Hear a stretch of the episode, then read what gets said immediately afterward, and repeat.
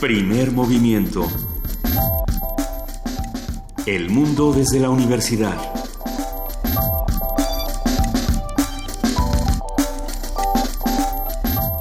Nada como un poco de café caliente sobre tu mesa de trabajo para empezar el programa con el mejor entusiasmo. Son las 7 de la mañana con 8 minutos. Es 12 de enero, es jueves y estamos aquí en primer movimiento. Quería Juana Inés de esa, muy buenos días. ¿Cómo estás, Luisa Iglesias? Buenos días. ¿Soñaste con personas electrónicas?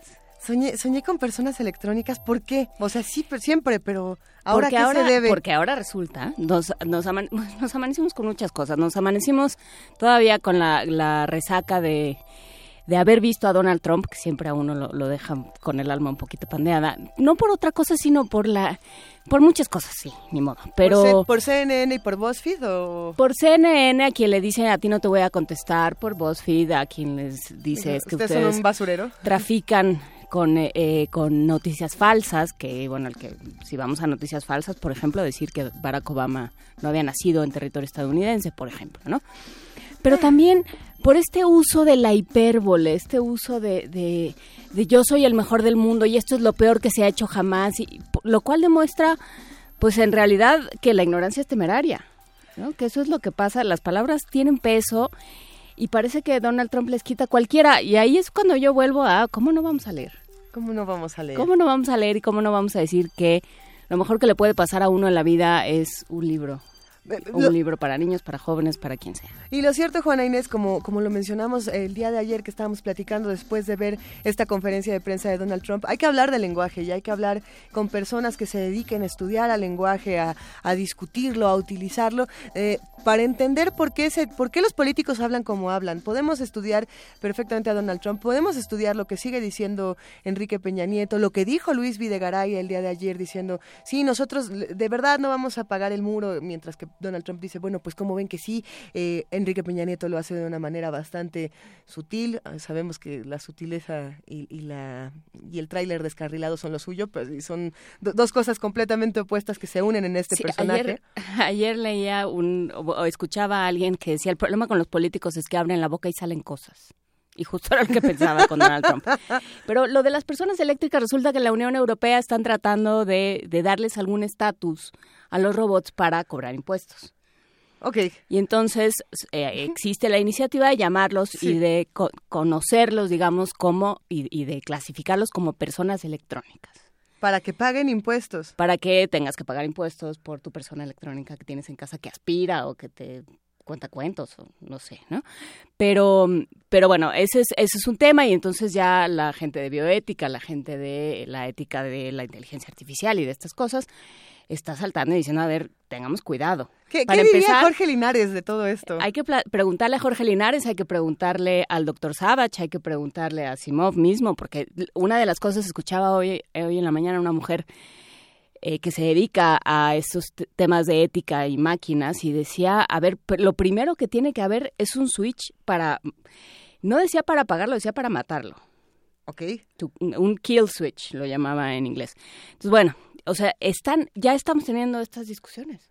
Ya estamos diciendo, ya estamos poniendo en práctica las leyes de la robótica. Bueno, este 2017 está lleno de cosas que nunca esperamos ver y apenas llevamos 12 días de- del primer mes de 2017. Vamos a ver qué pasa, porque todavía nos quedan ocho para que llegue Trump, nos quedan unos cuantos para que las personas eléctricas se rebelen, nos quedan unos cuantos más para seguir discutiendo. Personas electrónicas. Yo pens- yo quería que fueran eléctricas Para para, decir, lo de sueñan- Philip K. Dick, pero no se pudo.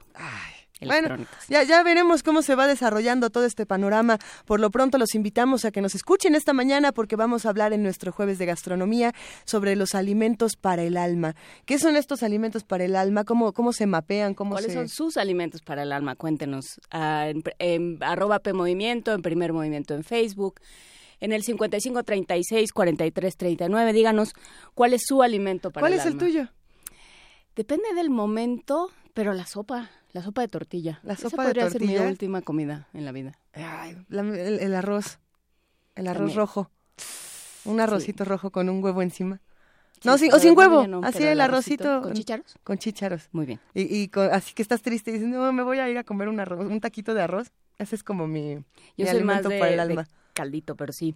Bueno, sí un caldito con, arroz, un consomé con arroz al fondo así, pues, merodeando. a ver, vamos pues. a hablar todo esto con José Iturriaga, él es historiador, ha estado muchas veces aquí en la cabina de Radio UNAM y esta vez tendremos una conversación que no se pueden perder. Así como también vamos a contar con la participación de la Dirección General de Divulgación de la Ciencia, vamos a hablar con su titular, Pepe Franco, que nos habla sobre lo que se espera en ciencia para este año. A ver si Pepe Franco también nos puede decir un poco de, estas personas electrónicas, a ver qué tan enterado estamos eh, en la universidad y qué se, y qué se puede hacer al respecto. Bueno, pues estamos muy enterados desde luego eh, hay robots por todos lados en la universidad. El otro día aquí había uno caminando en Radio UNAM, yo no sabía de qué era, pero... Aquí había uno, sí, que, que hacía su entrada triunfal. y no dividido en dos partes, no era Robocop. Participación del Centro Cultural Universitario Tlatelolco va a estar Alejandro Núñez, el, curador de la exposición, o uno de los curadores de la exposición La ciudad está allá afuera, nos va a platicar de esta exposición. En la nota nacional, acuerdos van y vienen y el tema de la corrupción, ¿en dónde queda? Vamos a discutirlo con Eduardo Bohr, que es director de Transparencia Mexicana, esta ONG, y de igual manera hemos hablado numerosas veces con Eduardo que vamos a darle seguimiento a todos los temas que tratamos con él. Sí, vamos, eh, salió un desplegado de varias organizaciones civiles diciendo, sí, sí, nos pueden contar lo que quieran, apretarse el cinturón, todo lo que Mancera quiera, etcétera, pero... Eh, pero mientras no se resuelva el tema de corrupción, no va a haber manera, ¿no? No hay acuerdo que alcance ni pacto que, que pueda ni pacto traído del pasado que pueda servir para nada si no se llega a algún tipo de acuerdo de, de acción concreta contra la corrupción. lo cierto es que hemos hablado numerosas veces con Eduardo Borges precisamente el tema del Sistema Nacional Anticorrupción y, es interesante saber en qué va, cómo, cómo, cómo sigue este asunto y si ha servido en los últimos días para algo, por lo menos tener este tipo de discusiones. Pero bueno, también tenemos la nota internacional esta mañana.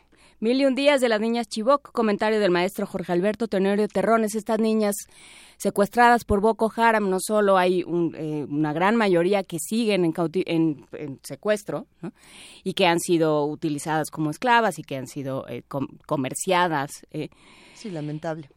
sino que las que ya lograron escapar, que fueron, que han sido pequeños grupos de niñas que sí han logrado escapar, están todavía, parece ser, en manos del gobierno. No las dejan volver a sus casas. No las dejan volver a sus casas con diferentes pretextos. Vamos a platicar de ello con el maestro Jorge Alberto Teniero Terrones. Él es maestro en Relaciones Internacionales y profesor del Centro de Relaciones Internacionales de la Facultad de Ciencias Políticas y Sociales de la UNAM y es especialista en estudios de África. En la participación del Programa Universitario de Estudios de Género vamos a hablar con la doctora Marisa Ruiz, quien hace una estancia postdoctoral en el PUEG y nos va a hablar, el PUEG es este Programa Universitario de Estudios de Género, y nos va a hablar sobre mujeres en bicicleta en la ciudad y su libertad de tránsito.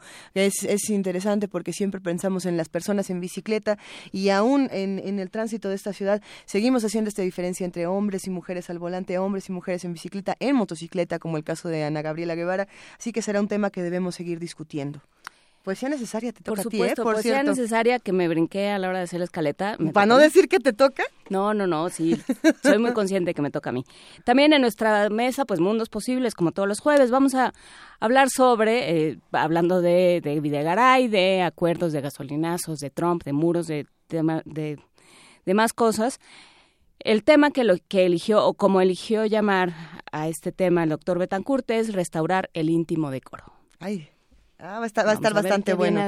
Vamos a cerrar este programa esta mañana aquí en Primer Movimiento con la participación de Luis de la Barrera Solórzano, el director del Programa Universitario de Derechos Humanos, que habla sobre la situación de la mujer en Marruecos. Eh, sí, es un programa en el que vamos a tocar muchos temas de género, y también vamos a tocar eh, muchos alimentos para el alma. Ya, por favor, escríbanos, eh, llámenos 55 36 43 39. Quédense con nosotros de 7 a 10 de la mañana. Ustedes ya lo saben, 860 de AM 96 uno de FM y www.radionam.unam.mx. Y ahora sí nos vamos con una nota de la UNAM. Para incentivar el desarrollo de habilidades científicas en niños y adolescentes, este año se llevará a cabo en Perú el programa Pauta.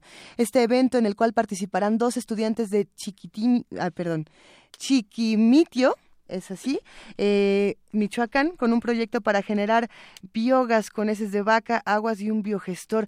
Vamos a escuchar más información sobre esto. Vamos, Chiquimitío, perdón. Aquí sí nos pusieron, esta vez sí nos pusieron en la No, fui yo, fui yo. Pero a ver, vamos, vamos a ver de qué se trata toda esta nota con nuestra compañera Cristina Godínez.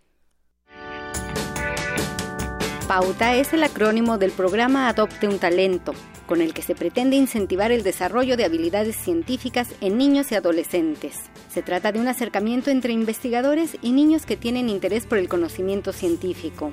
Los equipos de trabajo participan en concursos y ferias de ciencia, y este año alumnos de secundaria viajarán a Perú. Ellos son Daniel Ferrer, Fernando Cedeño y Moisés Mejía, estudiantes de Chiquimitío, Michoacán, quienes lograron alimentar la estufa de su escuela con biogás hecho con excremento de vaca, agua y un biodigestor. Gabriela de la Torre, directora de Pauta, nos explica cuáles son las etapas por las que pasó la propuesta de los jóvenes concursaron en la Feria Estatal de Michoacán y ahí fueron evaluados por una serie de científicos e investigadores. De ahí llegaron a la Feria Nacional, en donde otros científicos e investigadores que también nos donan su tiempo evaluaron nuevamente el proyecto y de esta manera ganó el primer lugar en la categoría de medio ambiente de la Feria Nacional de Pauta y así fue como llegó a concursar en la Feria Estatal de Expociencias, que ya sale, digamos, como de solo los chicos que están dentro del programa un talento y en Expociencias en el estado de Michoacán volvieron a ganar y así fue como llegaron a la Feria Nacional de Expociencias. Y la feria en Perú, en la que ganaron, va a ser en el 2017.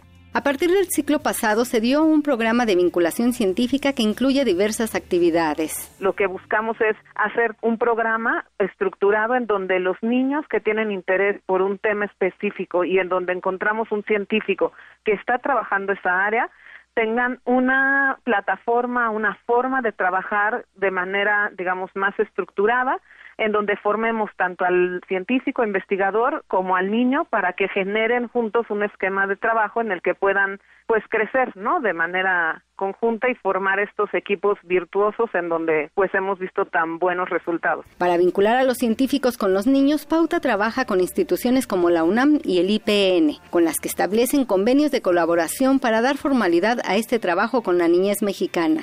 Para Radio UNAM, Cristina Godínez.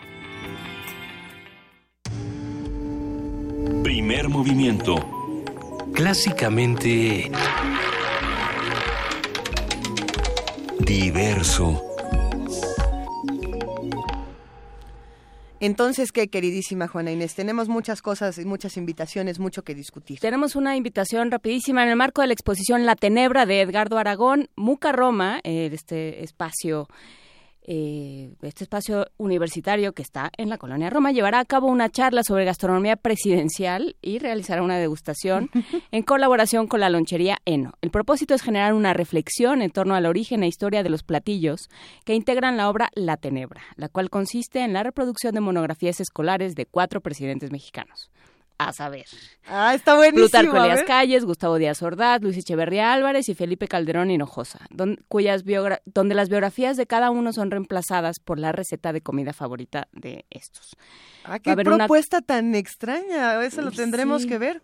Eh, va a haber una charla impartida por Lilia Martínez y Torres, fotógrafa, investigadora y escritora, y fundadora y directora de la Fototeca Lorenzo Becerril. Hace este jueves, o sea, hoy a las 6 de la tarde en el Muca Roma. Reserven en elmucaroma.gmail.com, cualquier cosa, ahí está la página del Muca, eh, la vamos, vamos a poner toda la información en nuestras redes. Va, los platillos a degustar en esta fecha serán de Luis Echeverría Álvarez, pollo asado, y de Felipe Calderón Hinojosa, carne asada. Son de una complejidad Hombre, qué paladar, qué paladar. Entrada libre, cupo limitado. Eh, escriban a El Muca Roma, métanse a la página del Muca, métanse a nuestras redes, ahí está toda la información. Queda hecha esta invitación para hoy a las 12, de, no, para hoy a las 6 de la tarde para ir a ver esto que se llama La Tenebra, ah. Gastronomía Presidencial. Excelente, querida Juan Inés, ahorita lo subimos a Facebook. Pero vamos a escuchar una canción para, para chamacos el día de hoy. A ver, ¿qué, qué hay para niños? Mañana despertar de Luis Alberto Spinetta. Ah, bueno, es una buena propuesta. A Venga. ver qué les parece.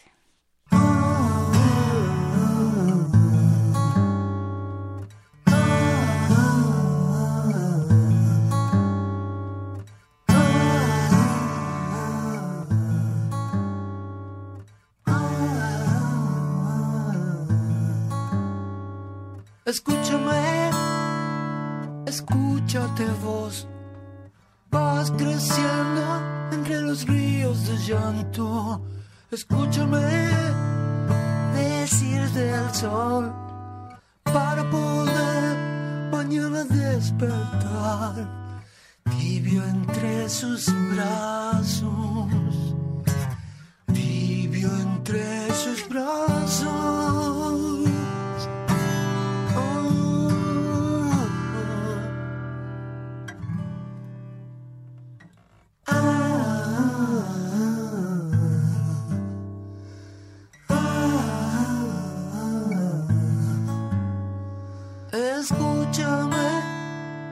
escúchate vos. Déjame ser tu camino de tierra y así enseñarte el valor del trabajo. Escúchate, dale tiempo al amor, que la lluvia bien sabe cuando el agua falta.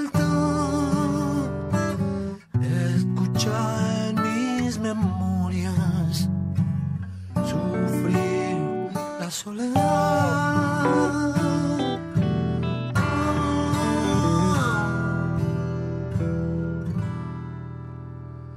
Escúchame, escúchate vos, que nunca estarás solo.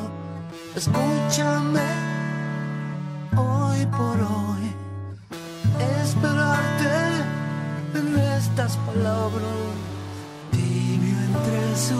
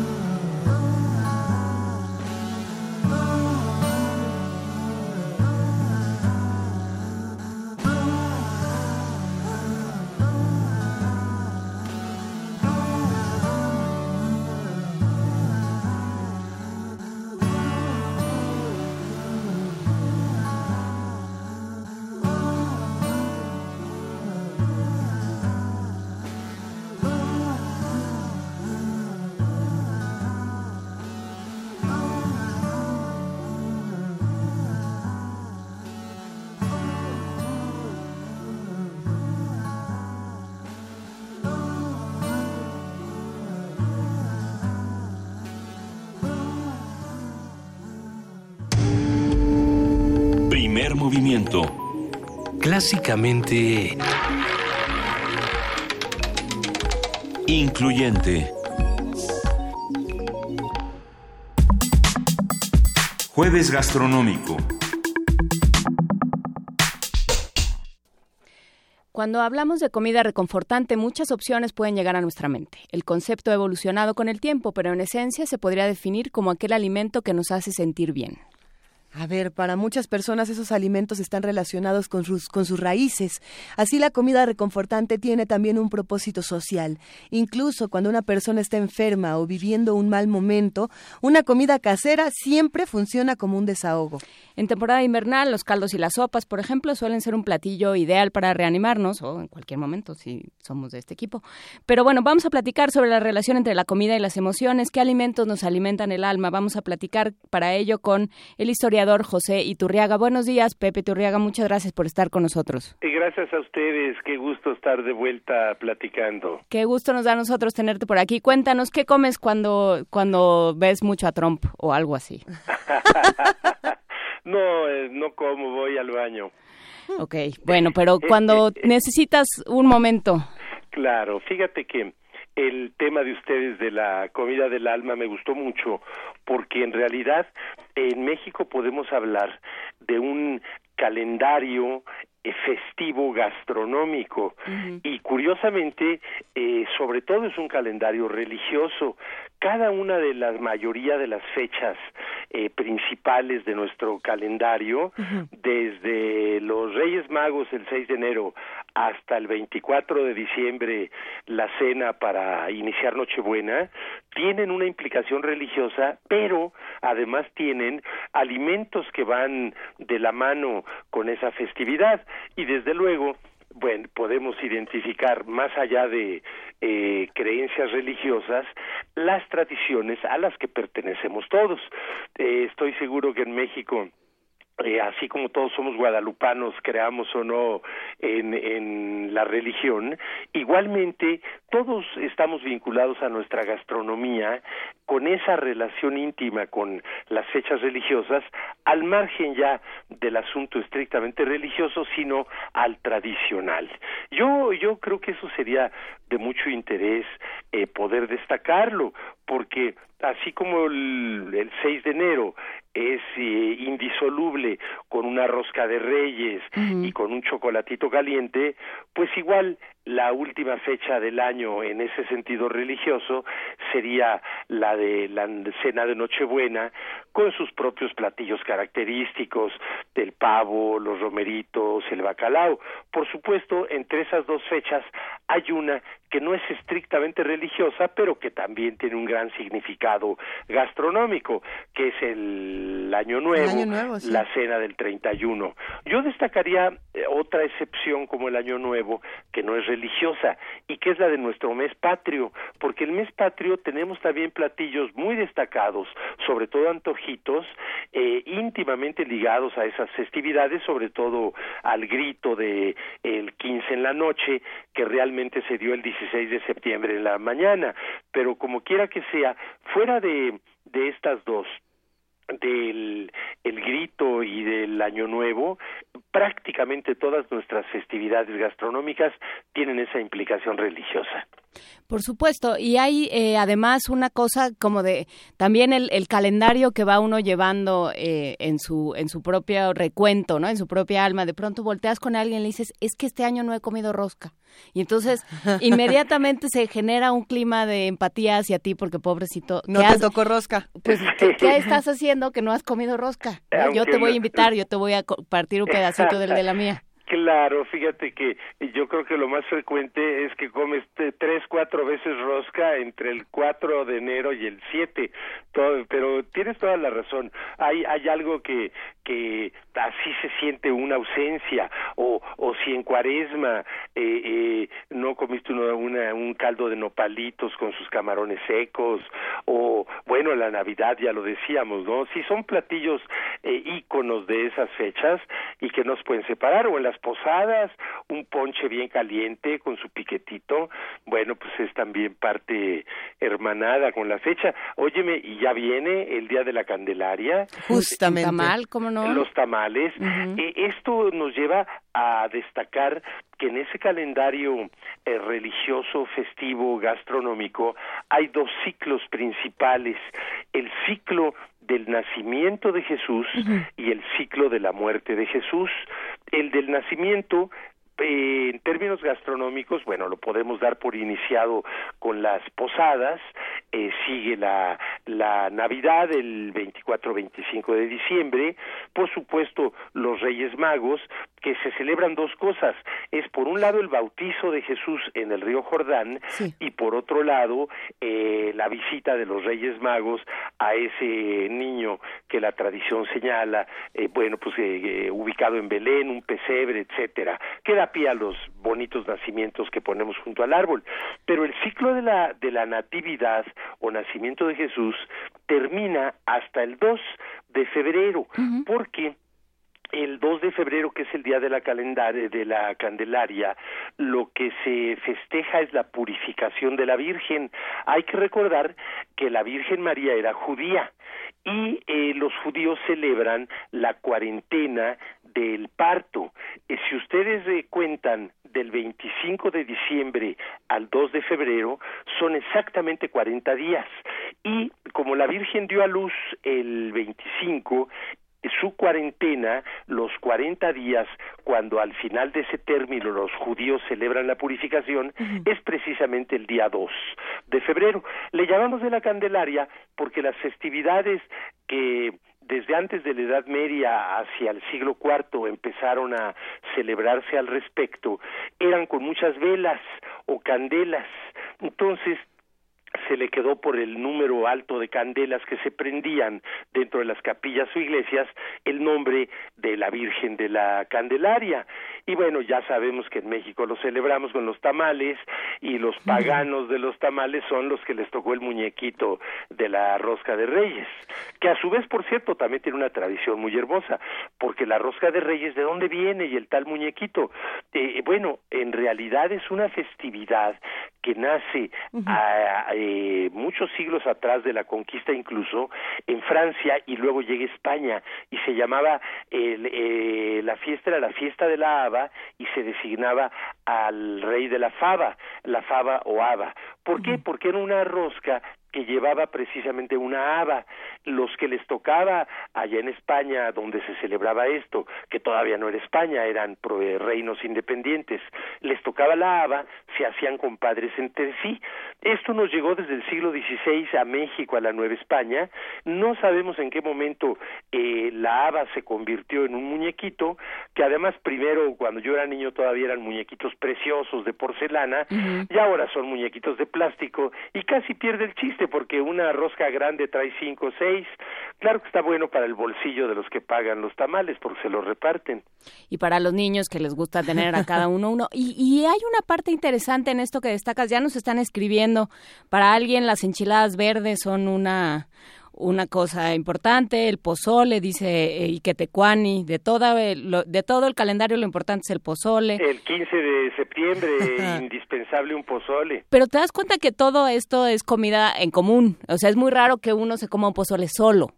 Bueno, por supuesto, pero esto no es solo de nuestra eh, eh, esta cocina festiva. La cocina mexicana es básicamente una cocina del alma porque es para compartir. Eh, yo diría que de los representativos más importantes de nuestra cocina son los antojitos, que no es una fast food mexicana. Los antojitos pueden tener unas técnicas culinarias de lo más complejas, elaboradas y, y laboriosas. En realidad realidad la antítesis de la fast food son los antojitos, porque fast food pues es comer rápido, es decir, como animales, satisfacer una necesidad biológica, los 45 minutos que tiene el estudiante, el obrero, el oficinista en Estados Unidos, que es donde nace, para matar eh, esta necesidad estrictamente biológica, eh, como animales ya dijimos. En cambio, antojitos, en su nombre lleva también la esencia, que es comer por antojo, comer por placer, y eso, si no quieres caer en el onanismo, pues siempre es compartido. Y obviamente que nuestra cocina, te comes unas quesadillas parada en la banqueta y estás conversando con la señora, con el marido, o cuando te comes los elotes. Por supuesto que nuestra cocina es para compartir, no la concibo eh, aisladamente. Por ejemplo, ¿qué pasa cuando, cuando se combina el día a día con una, con una festividad precisamente de carácter religioso, como bien mencionas? Rosca de oficina, como la del viernes pasado. No, no, a ver, a ver, les cuento. Fíjense que, por ejemplo, en, en Xochimilco, la tradición del niñopa empieza precisamente el Día de la Candelaria, el, el 2 de febrero. Eso es. Pero los 365 días del año, eh, el niño, el niñopa recorre todo Xochimilco y va de casa en casa, y en cada casa que lo recibe, eh, precisamente tiene que hacer un un banquete de dimensiones eh, bastante, bastante grandes porque todo Xochimilco quiere ir a ver el niño día con día. Es decir, todos los días estamos celebrando, eh, por supuesto, algo religioso, pero también estamos celebrando el acto de reunirnos y el acto de comer juntos. ¿Qué, pasa entonces ahí, Pepe? Bueno, yo creo que esto es muy interesante porque se conjugan nuestras dos raíces. Por un lado, en el México prehispánico y particularmente los aztecas, aquí en el centro del país, los nahuas, eh, tenían eh, un una, por decirlo así, una tradición de hospitalidad que se reflejaba muy especialmente en este tipo de festividades, eh, con, con un vínculo alimenticio siempre. Si vemos en la historia de Fray Bernardino de Sagún la parte referente a gastronomía, prácticamente todos los momentos gastronómicos estaban vinculados en esos 18 meses del calendario prehispánico a alguna festividad y todo de la mano, insisto, con algo de comer. Pero eh, toda esta tradición eh, en ese sentido del México prehispánico coincide con algo que traían los españoles. Recordemos que eh, 30 años antes de la conquista de México había terminado el dominio árabe en España y estamos hablando de ocho siglos de dominación árabe. Y si algo tienen eh, de fama y de tradición los árabes, es una enorme hospitalidad. Se sabe que en las más cruentas y sanguinarias guerras, eh, eh, si hay un armisticio, bueno, el, el enemigo, el general enemigo llega de visita y lo tratan como si fuera el propio general, es decir, la hospitalidad es importantísima y eso lo traían consigo los españoles. En México se conjugan ambas cosas. Somos un pueblo, por un lado muy festivo, por otro lado, muy comelón, y hay por ahí alguna frase del fraile Torquemada en México, siglo XVI, que más o menos dice así, que eh, el mexicano cualquier pretexto es bueno para convidar a convite, así con el pleonasmo, para convidar a convite. Eh, ciertamente, es eh, como lo de los reyes que empezaban a decir ustedes, todos los días tenemos un pretexto, por fortuna, para celebrar y comer.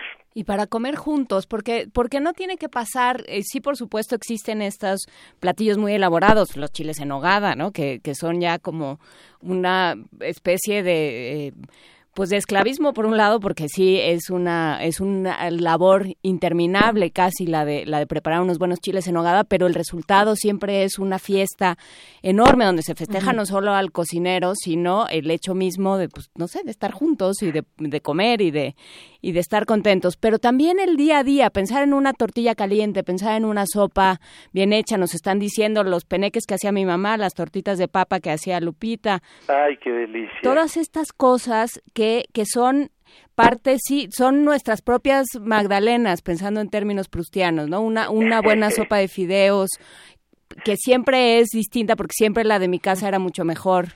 Ay, por supuesto, ese, ese calorcito del hogar.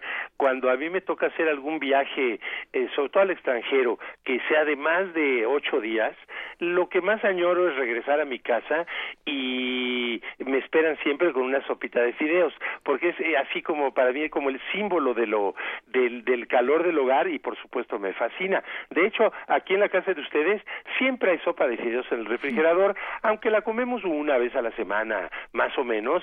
Muchas veces yo estoy trabajando hasta muy tarde en mi biblioteca y de pronto me dio un poquito de hambre, bajo a la cocina, me caliento mi sopa de fideos. Para mí particularmente pusiste el dedo ahí en una llaga muy particular. Sí, el, el, el la sopa de fideos es un símbolo de, de del hogar mexicano.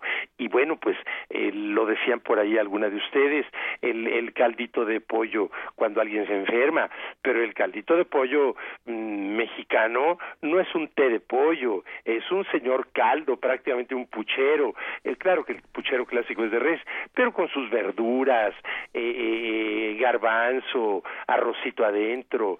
Sí, realmente yo creo que no es una casualidad que la cocina mexicana haya sido declarada por la UNESCO Patrimonio Cultural de la Humanidad, porque nuestra cocina rebasa con mucho lo estrictamente nutricional, alimenticio, gastronómico, eh, y está eh, cotidianamente vinculada a nuestra eh, vivencia cultural. Yo creo que es algo que pesó muchísimo en el ánimo de la UNESCO. Por supuesto, y el, el barroco, o sea, porque justamente lo que dices, uno llega a cualquier otro lado del mundo y pide una, un caldo de pollo y se quiere morir, porque justamente es un té, ¿no? Dice, ¿y esto qué? No tiene nada dentro, no tiene tropiezos. Lo nuestro es el tropiezo. Sí, sí, sí.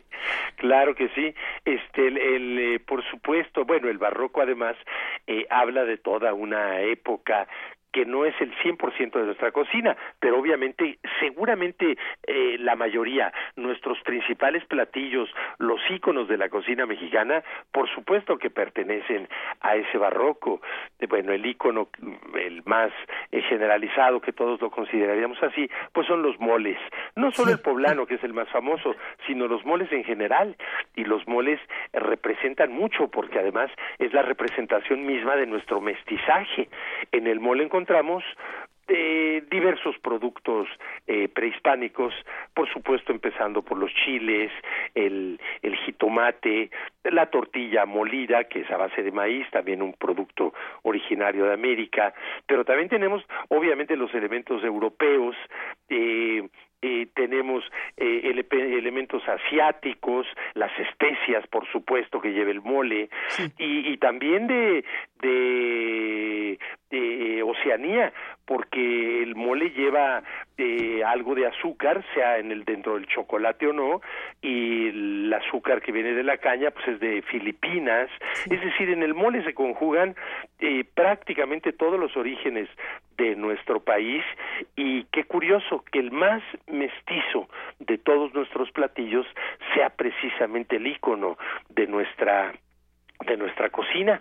Bueno, a lo mejor estamos eh, eh, sin proponérnoslo, como el burro que tocó la flauta, encontrando algo eh, que es la explicación. Justamente es el principal icono por ser el reflejo más completo de nuestro mestizaje. Hay algunos que, que sostienen, Pepe, que por supuesto la comida tiene un valor por sí misma y se ha ganado su valor por sí misma, pero también los libros, la literatura le han dado otro otro carácter y pensando por supuesto en en, libros iniciáticos como puede ser La Odisea, donde el regreso a casa era lo primordial y la comida también formaba parte impresionante de este regreso. Y todos estos libros que nos han enseñado que, volver a casa también se relaciona directamente con, con la comida y que lo que hay en casa es precisamente eso. Eh, ¿tú, ¿Tú qué piensas? ¿Crees que la literatura también le ha dado este valor de comida del alma a la comida del alma? Por supuesto que sí, porque en realidad eh, las cosas existen por sí mismas, pero cuando las divulgas, eh, su existencia de alguna manera se amplía. En realidad, el, el, el la palabra escrita, eh, pues lo que hace es el que eh, hasta los que no escuchan la palabra hablada puedan conocerla, porque nuestras voces no viajan por el mundo, pero los libros sí. Yo creo que en definitiva, el, no solo en materia de cocina, sino en todos los aspectos de la cultura humana, la palabra escrita eh, nos permite hacer llegar a todos los oídos del mundo a la palabra hablada. Así que coincido completamente contigo. Y ya para, para terminar, Juan C. Méndez nos manda casi una postal, en, justamente nos hace oír su voz y nos manda una postal, dice, uno empezaba a convivir cuando empezaba a limpiar los frijoles en casa de la abuela, que también esa es otra parte, la, la parte de la preparación. Ahí también empieza el, el trabajo como de exorcizar el alma. Claro, eh, esto de los frijoles, por ejemplo, bueno, pues este, eh, hay quienes prefieren comprar una latita de frijoles o de estos sobres ahora al vacío y, y flojean las señoras y abren uno de esos cuando es necesario, pero en muchas casas como las de ustedes seguro y como eh, la mía, siempre los frijoles aquí se hacen y hay un rito atrás. Aquí en la casa hay una olla especial para hervir los frijoles, nunca en olla express. Claro, ahí está la olla de barro de tres, cuatro horas cociéndose los frijoles, eh, a pesar de que a veces los remojan desde el día anterior, pero, pero todo este ritual continúa eh, con diferentes giros, le puedes poner su ramita de pasote, ya cerca de que vayan a estar listos, porque si lo pones desde antes puede amargar, y algo que a mí me gusta mucho, luego me regaña mi esposa, es que le le pongo un poquito de manteca de puerco eh, cuando están hirviendo los frijoles, le da un sabor exquisito, pero no de esa manteca blanca que venden en los supermercados, sino de la que compras en el mercado. De la mera mera. De la cafecita que todavía encuentras por ahí, de pronto pedacitos sólidos de, de la carne del puerco.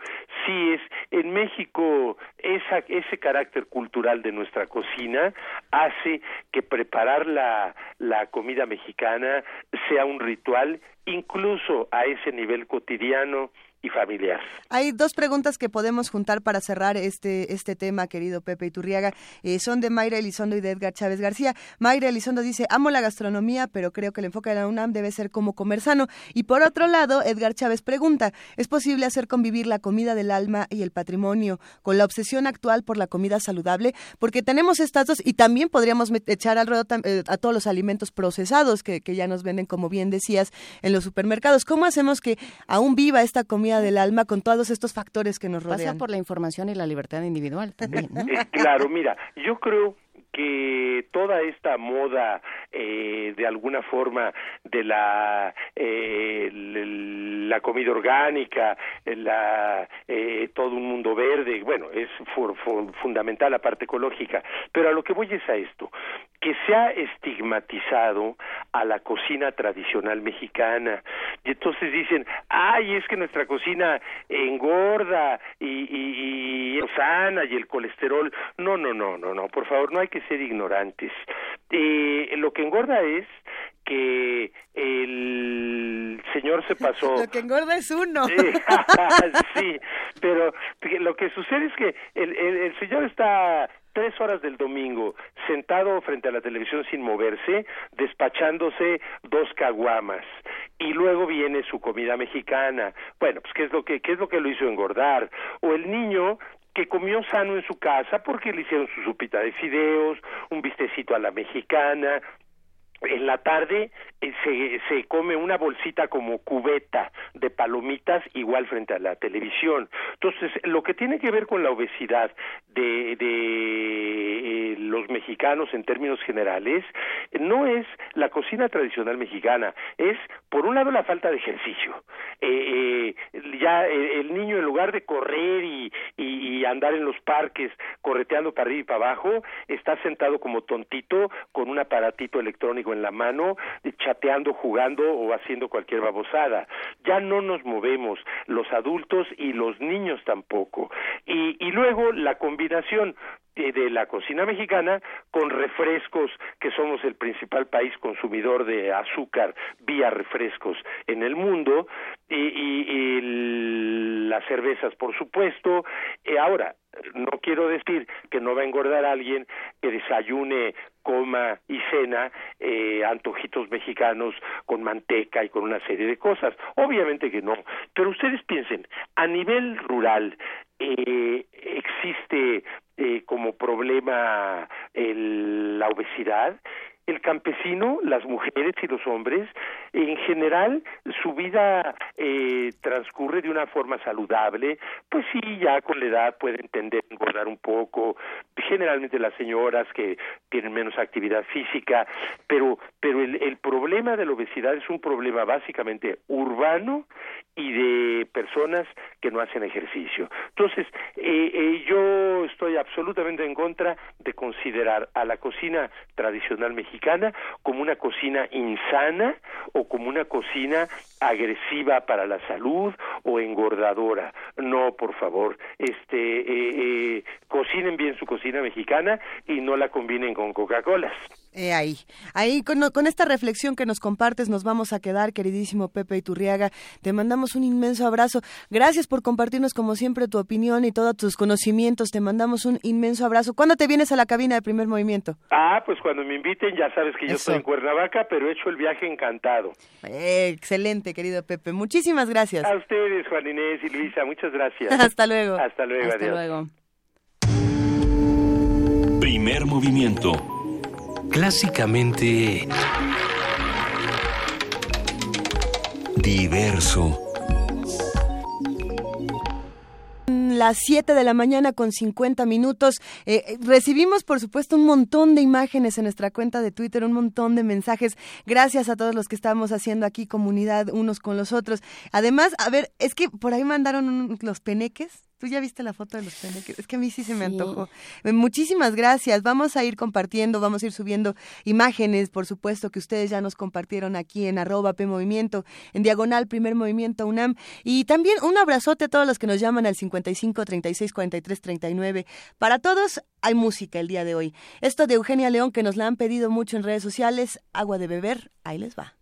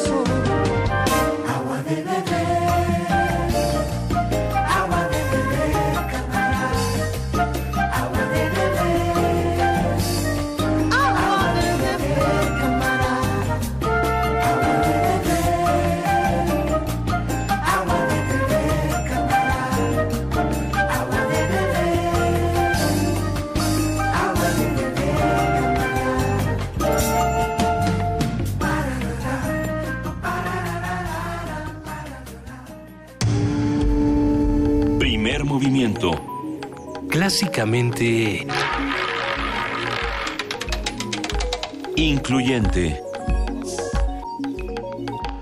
Hablemos de ciencia esta mañana. Creo que ya llegó el momento de darle la vuelta y saber qué va a pasar este 2017. en- de lo en que le espera la ciencia, la- las vacunas en manos de Roberto Kennedy Jr., un montón de cosas. Ay, ¿Cómo ay, estás, ay. Pepe Franco? Buenos días.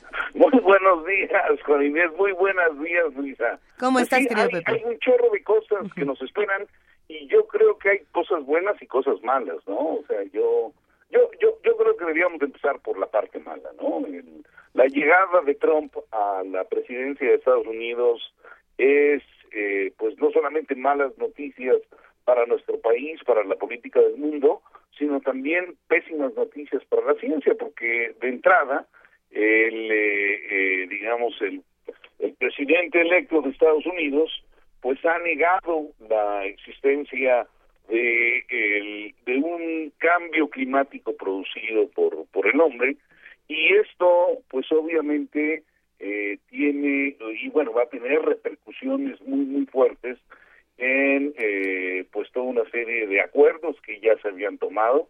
Eh, de hecho, el año pasado eh, hubo un punto importantísimo cuando Estados Unidos y Chi- y China, este, pues, eh, formalmente firmaron un acuerdo eh, junto con el resto de muchos otros países para eh, bajarle a las emisiones mundiales. El problema de tener un gabinete en Estados Unidos de empresarios cuyos intereses son fundamentalmente eh, los intereses particulares de los grupos que ellos representan, pues es una pésima noticia para el resto del mundo, porque, eh, por ejemplo, eh, Rex Stevenson es una persona que viene de ExxonMobil, eh, en donde, bueno, pues el negocio más importante es vender hidrocarburos y la quema de hidrocarburos tiene y ha tenido ya consecuencias muy, muy fuertes en muchos lados del mundo. Por un lado, las islas del Pacífico Sur están sufriendo... eh, 70% de muerte del, del coral. eh, por un lado el- la muerte del coral, pero por otro lado eh, pa- países pequeños que son eh, un conglomerado de pequeñas islas que sobresalen unos cuantos metros del mar con, con el calentamiento global eh, y el derri- y que es- hombre se está derritiendo los glaciares, los casquetes polares, esto está haciendo que aumente eh, el nivel del mar y esto está condenando definitivamente a la muerte de estos países que, van a, la gente va a tener que emigrar a otros lados y de hecho ya hay consecuencias importantes en varios países.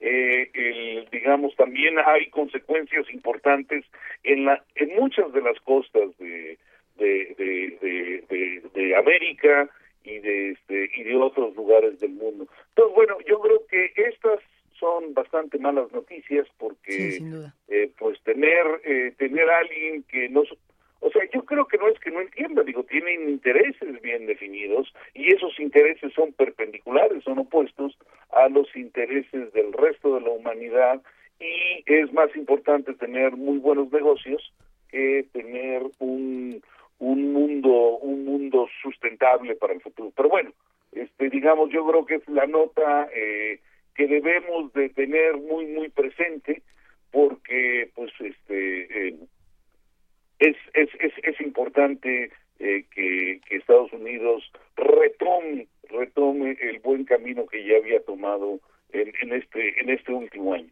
Por otro lado, y bueno, yo creo que también hay que subrayarlo, pues más de 2.300 científicos en donde hay 22 premios Nobel enviaron una carta a Trump instándole a que se adhiera a los estándares de integridad científica e independencia en respuesta a las amenazas actuales que vienen por un lado en, en la parte ambiental, pero por otro lado también en la salud pública.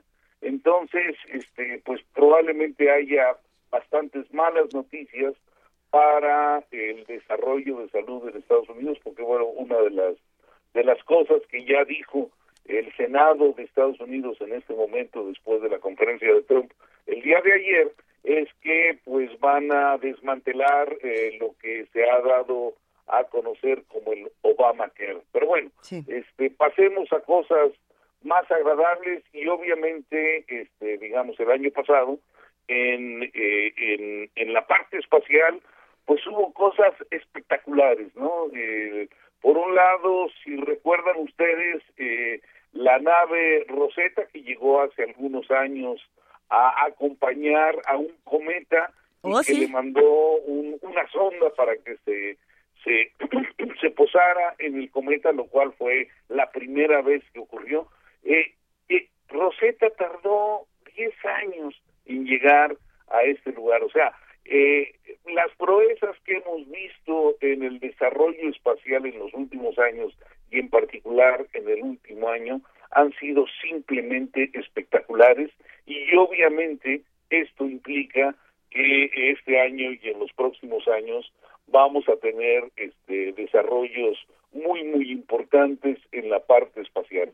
Otro otro punto que es este nodal importantísimo porque además tiene una repercusión en nuestras vidas cotidianas es lo que llamamos inteligencia eh, artificial. Eh, en particular lo que se llama cómputo cognitivo. El este eh, el desarrollo, por ejemplo, de de software en IBM para para jugar eh, ajedrez y además haberle ganado hace ya un par de décadas a, a Gary Kasparov este eh, un juego pues este hizo que una máquina llamada eh, Deep Blue de, de IBM se convirtiera en toda una celebridad esa máquina. Pero bueno ahí lo importante fue el software que se desarrolló que aprende. Y ese software que aprende este pues ya ha tenido desarrollos importantísimos. Y el año pasado eh, eh, pues en, eh, en, en- le ganó al campeón de golf una una una máquina que se ha desarrollado La en- AlphaGo. Alpha AlphaGo exactamente Sí. Sí, sí, este, y, y bueno, pues este, esta, esta máquina que es de una firma diferente a, a, a IBM, pues eh, logró, logró ganarle a un campeón de gol, lo cual, lo cual está muy bien, pero, pero por otro lado tenemos autos a- autónomos, ya casi como una realidad, y tenemos este, pues toda una serie de desarrollos que, que son aplicaciones en donde ustedes manejan desde su celular eh, junto con el sistema de este cómo se llama eh, eh, eh, de posicionamiento global el lugar en donde están y ustedes pueden decirle a sus amigos dónde están ubicados y este sus amigos llegar a donde están ustedes sin que tengan que conocer siquiera la, la, la, la dirección. Entonces, los sistemas, eh, incluso que tenemos en los celulares, han venido aprendiendo toda una serie de cosas y ya los utilizamos de manera rutinaria para, este, pues no sé, para tener toda una serie de satisfactores en nuestra vida. Eh, por otro lado, yo creo que la parte de la edición de genomas es eh, un tema que va a revolucionar eh, en este próximo año muchísimas cosas. ¿Por qué? Porque ya hay una herramienta eh, para editar los genomas. Esta herramienta tiene un nombre rarísimo. Yo pensé que los astrónomos le poníamos nombres raros a las estrellas, pero bueno, esta herramienta tiene un nombre que es CRISPR-Cas número 9. Claro. Eh, se, digamos, ha, ha, ha, ha sido utilizado ya de manera exitosa en, en varios lados, en particular en China. Este, ya ya este, se han editado células de, de pacientes y bueno, como en todo este tipo de herramientas, eh, eh, hay, hay, hay una batalla legal entre varios grupos para este para ver quién tiene eh, la patente de esta de esta herramienta de edición de genes de hecho este un par de, de, de grupos en Estados Unidos este se han se han se han metido a una batalla legal porque por un lado la Universidad de California este pues eh, trabajó una buena parte de, de este eh, de, de, de, este trabajo de edición y por otro lado un instituto en, en, en, Massachusetts, en Cambridge, donde está Harvard, el, el instituto llamado Broad, este pues hizo hizo otra otra parte y entonces cada uno de ellos este eh, están están peleando la invención de esta técnica de, de, edición de, gen, de genes porque bueno pues obviamente hay muchos miles de millones de dólares este eh, de por medio en por ejemplo las licencias para para estas patentes, ¿no? Por supuesto, otro, otro y hablando de ese tema, ¿no? Pepe Franco, nos vamos a tener que ir a la semana que entra porque... ya son las ocho con cuatro. Estaría bueno que habláramos también de la industria farmacéutica y todo lo que hay alrededor. Trump dice, vamos a, a fabricar los medicamentos aquí. Eh, Enrique Peña Nieto dice, vamos a fabricar más genéricos. La industria farmacéutica está en el centro de discusiones científicas, políticas, tecnológicas interesantes. Económicas, ¿no? efectivamente, sí, tienes toda la razón. Bueno, pues mira, yo creo que hay mucho que reflexionar, este, y, y sí, como les dije, son pésimas noticias el tener eh, pues a un a un presidente con las características de Donald Trump en el, el vecino país. Yo ya lo estoy viendo como área de oportunidad. Vas a ver, Pepe Franco, que lo vamos a lograr. No, no, bueno, digo, claro, todo reto es un área de oportunidad, pero el dolor que causa, bueno, que ya nos ha causado, digo, por favor. Por supuesto. En fin. Pero bueno, aquí estamos para acompañarnos unos a los otros. Muchísimas gracias. Para, para estar abrazándonos en este 2017 y enfrentar los retos del futuro juntos, con el conocimiento. El claro conocimiento que sí. es una guía maravillosa para enfrentar los retos del futuro. Contra el horror, el pensamiento. Muchísimas gracias, Pepe Franco, por estar esta mañana con nosotros. Un abrazo, como siempre. Luisa, estuviste muy callada. No, hombre, Ah, no, ¿qué? sí. Si yo hasta del alfago estoy muy emocionada escuchándote, Pepe, por el contrario, te mando un gran abrazote. Igualmente, Juan Inés, que estén muy, muy bien. Tú también, un abrazo, Pepe Franco. Primer movimiento.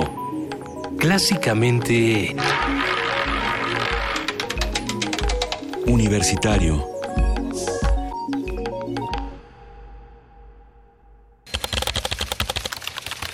Corte informativo. La UNAM. Académicos de la UNAM plantearon establecer contingencias en la zona metropolitana por presencia de polen en la atmósfera. Habla Mari Carmen Calderón, coordinadora de la Red Mexicana de Aerobiología de la UNAM. El problema es que la floración de muchos árboles que eh, florean en esta época, pues están emitiendo pólenes que la mayoría de ellos son muy alergénicos, causan problemas eh, respiratorios eh, y entonces esto se incrementa en, problemas en la salud.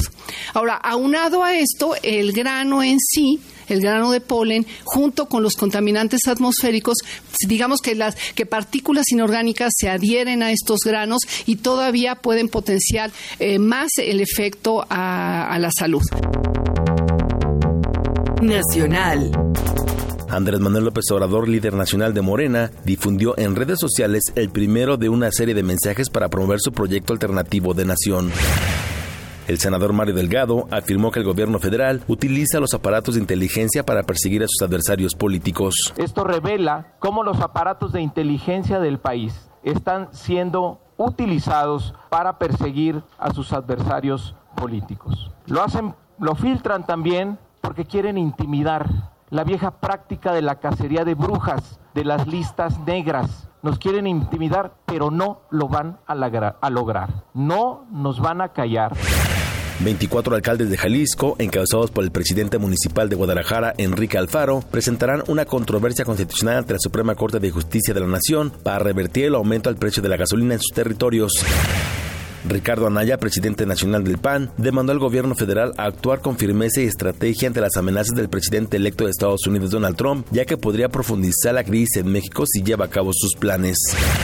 Miguel Ángel Yunes, gobernador de Veracruz, informó que la Procuraduría General de la República encontró en una de las propiedades de Javier Duarte 23 millones de pesos.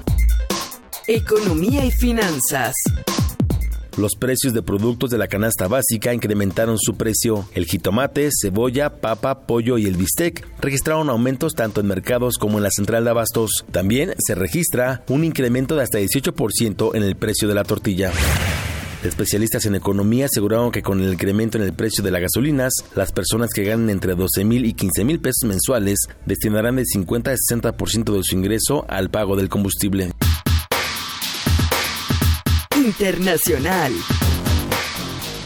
El proceso de paz en Colombia enfrenta grandes desafíos, pero tiene el objetivo de poner fin a más de medio siglo de conflicto armado, señaló Jean Arnaut, jefe de la misión de la ONU en ese país. Pero pese a este retraso, la semana pasada el presidente Juan Manuel Santos y la dirigencia de las FARC reafirmaron su determinación de hacer todo lo posible para cumplir la meta original de la dejación amplia de armas para principio de junio. Naciones Unidas informó que sus agencias humanitarias ofrecieron asistencia de emergencia a unos 150 mil desplazados en el este de Alepo, en Siria. El organismo apuntó que han sido evacuadas 36 mil personas en los últimos días. Hasta aquí el corte, en Nora más información. Radio UNAM. Clásicamente informativa. De las vistas de Salvador Toscano a la época de oro. Del celuloide a la era digital. Filmoteca UNAM. Celebrando 120 años de la llegada del cine a México. Sala de exposiciones, acervo y restauración, cine en línea, talleres, hemeroteca. Circuito Mario de la Cueva, frente a la Facultad de Ciencias Políticas y Sociales. Entra a www.filmoteca.unam.mx. Ahí encontrarás la oferta visual que tenemos para ti. Filmoteca UNAM. ¿Eres de los que se la pasa posteando fotos en el Face burlándose de los políticos? ¿Dándoles retweet a esas frases inteligentes de protesta? ¿Muestras tu inconformidad en redes sociales? ¿Haces memes quejándote del gobierno? En el Partido Humanista queremos decirte que eso no va a cambiar las cosas y que si quieres que este país cambie, tienes que ponerte a trabajar. Y el partido político es el mejor instrumento para cambiar las cosas. Y este es nuevo, no tiene vicios y tiene espacios para ti. Súmate, conócenos y pongámonos a trabajar. Partido Humanista Ciudad de México. En un mundo desigual e intolerante, ¿cuál es la línea que nos separa del otro? Sin margen. Borramos fronteras. Acompaña a Luisa Iglesias y conoce los ecos de la diversidad social. Todos los jueves a las 12 del día por el 96.1 de FM. Radio UNAM. Puedes contagiarte de influenza y contagiar a los demás en cualquier parte. Por eso, es importante vacunar a niños de 6 meses a 5 años, adultos mayores de 60 años, embarazadas, personal de salud y personas con enfermedades crónicas no controladas. La vacuna es segura y gratuita. Infórmate en www.gov.mx diagonal salud. Secretaría de Salud. Gobierno de la República. Este programa es público, ajeno a cualquier partido político. Queda prohibido el uso para fines distintos a los establecidos en el programa. Náhuatl, Mixteco, Maya, Celtal, Tzotzil, Zapoteco, Otomí. Las lenguas originarias de México reunidas en un espacio de interculturalidad. Calme Cali. Calme Cali.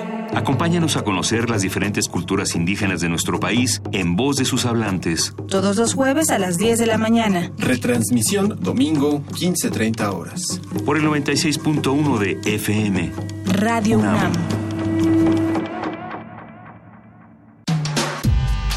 Primer movimiento.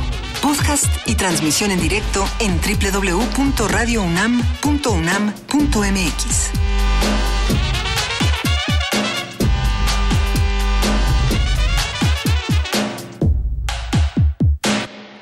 Son las 8 de la mañana con 12 minutos y ya llegó el momento de que hablemos de nuestros amigos del Centro Cultural Universitario Tlatelolco. Se encuentra en la línea Alejandro Núñez, curador, que nos va a hablar sobre la exposición La ciudad está allá afuera. Querido Alejandro, ¿estás ahí? Sí, buenos días, Luisa. Buenos días, Juana Inés. Fíjate que hasta ahorita caigo en cuenta del juego entre está allá y está allá afuera. Exacto. Eh, bueno, de alguna manera también teníamos esa, ese juego nosotros desde que se propuso el, el título, porque la ciudad eh, justo estalla, está todo el tiempo moviéndose Sí. y sonando y tiene ruido. eh, transitar por las calles no siempre es fácil, ¿no? Y entonces también eh, este juego de que va a estallar la ciudad en algún punto y, y está creciendo también, está, está extendiéndose más allá de sus límites.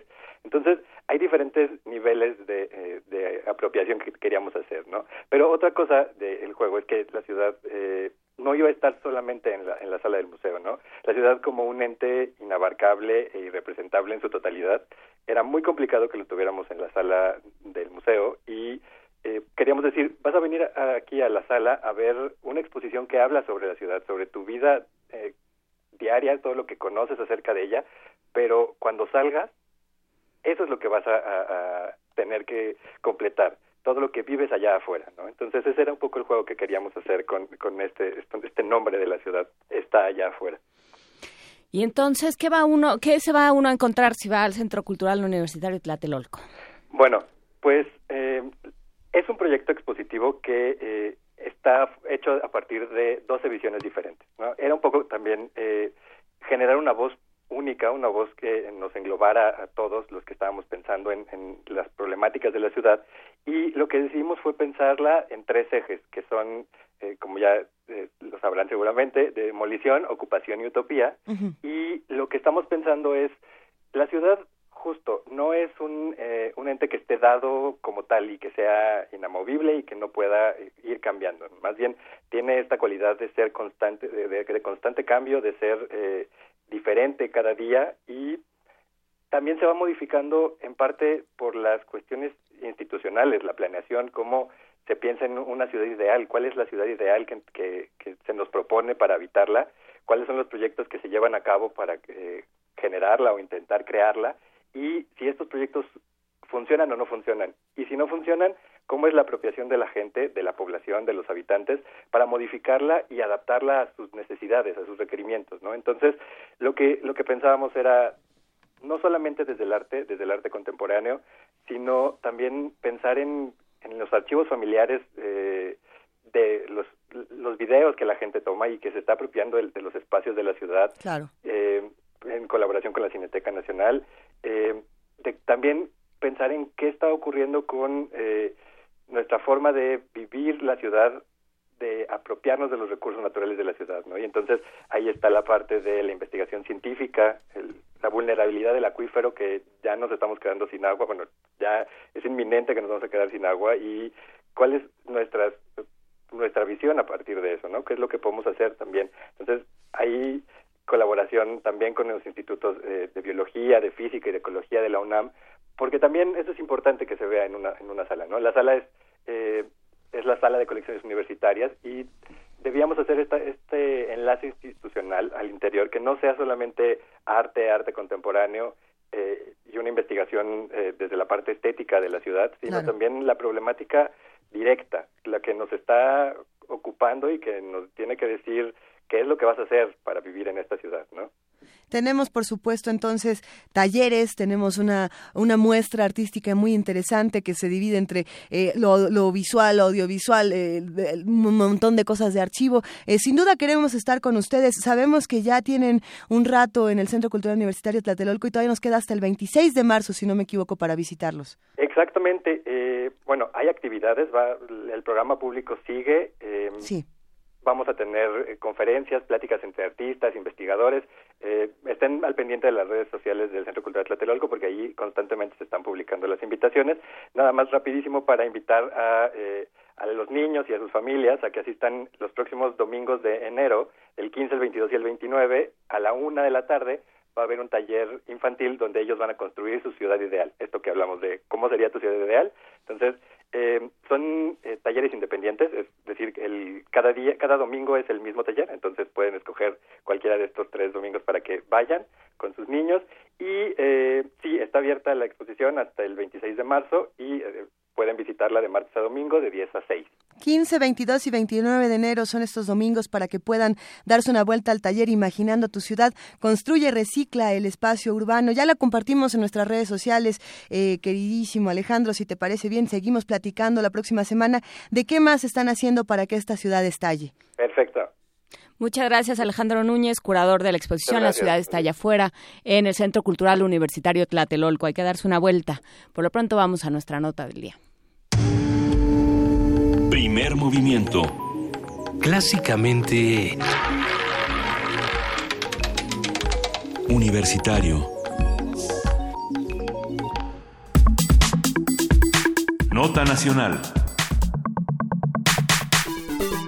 En los últimos días se han dado a conocer iniciativas de pactos entre gobernantes y empresarios para mejorar la situación socioeconómica nacional.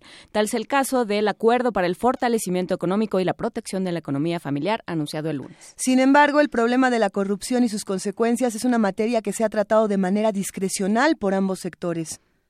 No, se ha tratado de manera discrecional, simplemente se han hecho los locos. Es otra manera de decirlo. El combate a la corrupción requiere que los funcionarios políticos y los representantes sociales se comprometan a cambiar las instituciones gubernamentales que durante décadas han sido permeadas por oportunismo político. Así que es buen momento de hablar sobre los anuncios del gobierno y los empresarios y su ominoso silencio en torno al tema de la corrupción. ¿Por qué no hacerlo nada más y nada menos que con Eduardo Borges, director de Transparencia Mexicana? ¿Cómo estás, Eduardo? Buenos días. Con mucho gusto de saludarlas eh, y con pues con el lamentable contexto en el que tengo que hacerlo. ¿no?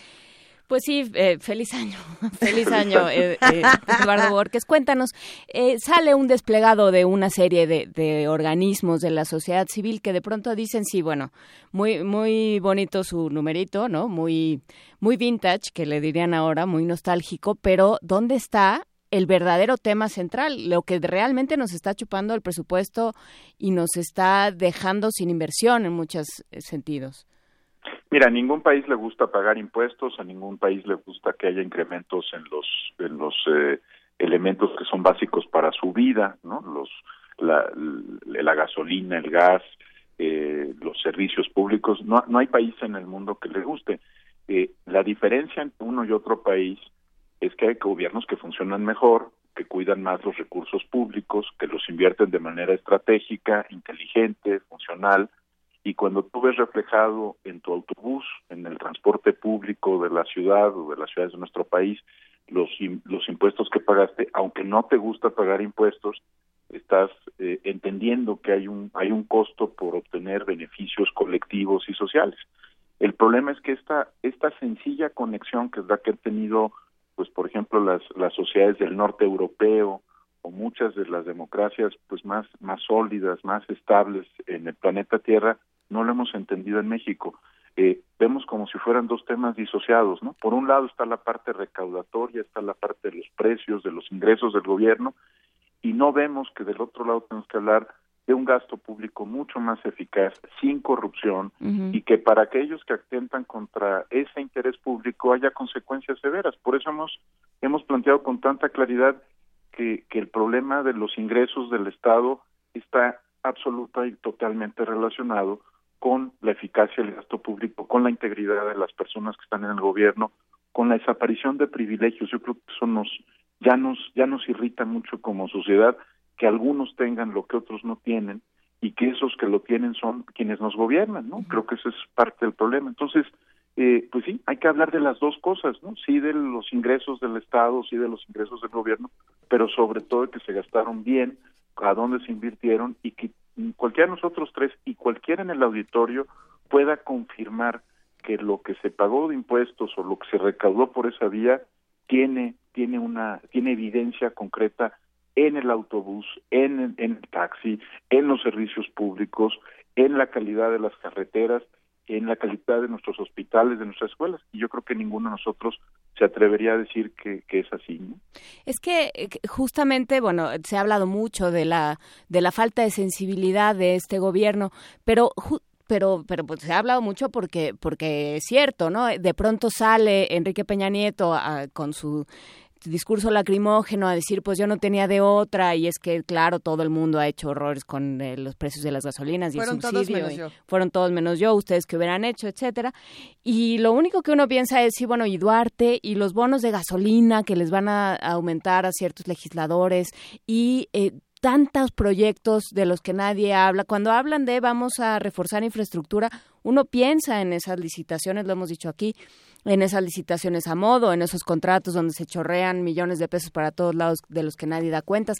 Todo eso, o sea, es insostenible de alguna forma un gobierno que, que se llama a, a engaño de alguna forma, que sale a llorar el hambre y que al mismo tiempo está eh, pues cubierto de una serie de escándalos que hemos ido eh, de los cuales hemos ido hablando y que se han ido destapando uno tras otro. Entonces, ¿cómo? Mira, y, y, y este ha sido un festín para para los moneros y los caricaturistas. Digo, hace Sí. tiempo que no teníamos un festín de este tipo.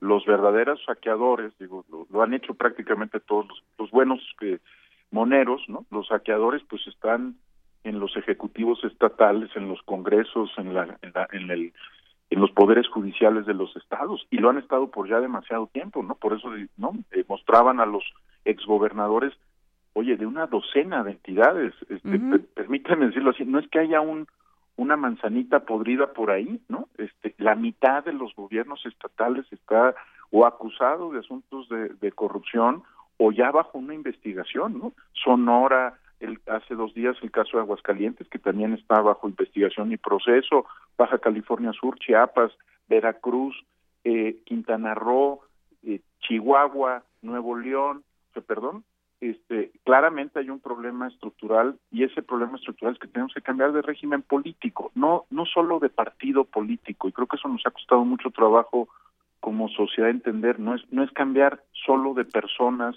o de colores partidistas, es cambiar de régimen. Este régimen está agotado y parte de la insensibilidad del presidente es que no ha entendido eso, que, que la reforma más importante que en la que podría embarcarse en los últimos dos años de su administración es el de cambiar el régimen político institucional en el que vivimos porque ya se agotó, ¿no? Ya claramente llegó al punto en el que no está funcionando eh, los gobiernos estatales, la independencia de los congresos locales, en la mayor parte de los casos es nula, ¿no? Son, son congresos de broma, ¿no? Donde se ratifica todo aquello que manda el gobernador. Eh, los órganos constitucionales eh, autónomos en muchas entidades no tienen ninguna independencia, no son un contrapeso al poder real del gobierno estatal. En fin, entonces tengo la impresión de que sí, ah, muestra enorme insensibilidad y creo que también nosotros vamos a tener que cambiar nuestro discurso. Nos habíamos quedado con el discurso sencillo del cambio de partido y de la alternancia y de los los eh, nuevos liderazgos. Yo creo que tenemos que embarcarnos en una transformación más profunda de nuestro estado y si me permiten decir algo que yo creo que hemos dejado a lado, además del presidente, no le estamos pasando la factura, se nos molestan los diputados, pero no le pasamos la factura política al Congreso porque el asunto del gasolinazo lo votaron, lo votaron en el Congreso por unanimidad. Después de votar el bono.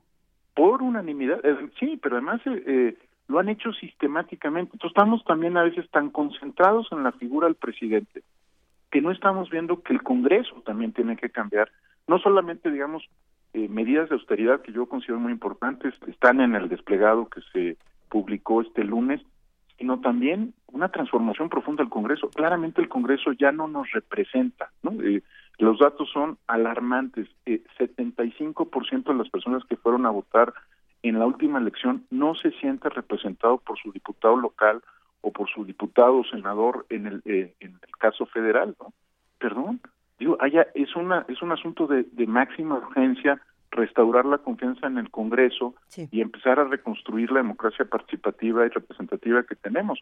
Eh, no creo que seamos los únicos en el mundo, ¿eh? pero porque estamos en una situación global muy parecida en algunas otras partes, pero esta es la que nos toca a nosotros, ¿no? Luisa y o Ana Inés, ¿no? Sí. Esta es la que tenemos que enfrentar nosotros. Esta es la que tenemos que enfrentar nosotros, Eduardo. El, el año pasado, por ejemplo, la discusión todo el tiempo era sobre el Sistema Nacional Anticorrupción.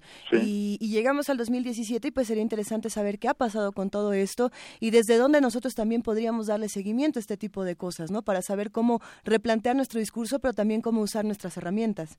Yo, yo creo que el tema de los congresos va a ser un tema al que le vamos a tener que dedicar más tiempo. Mira, cuando alguien desconfía, eh, como desconfiamos de los diputados o de los senadores, lo, normalmente lo que ocurre es que te alejas de la política. ¿no?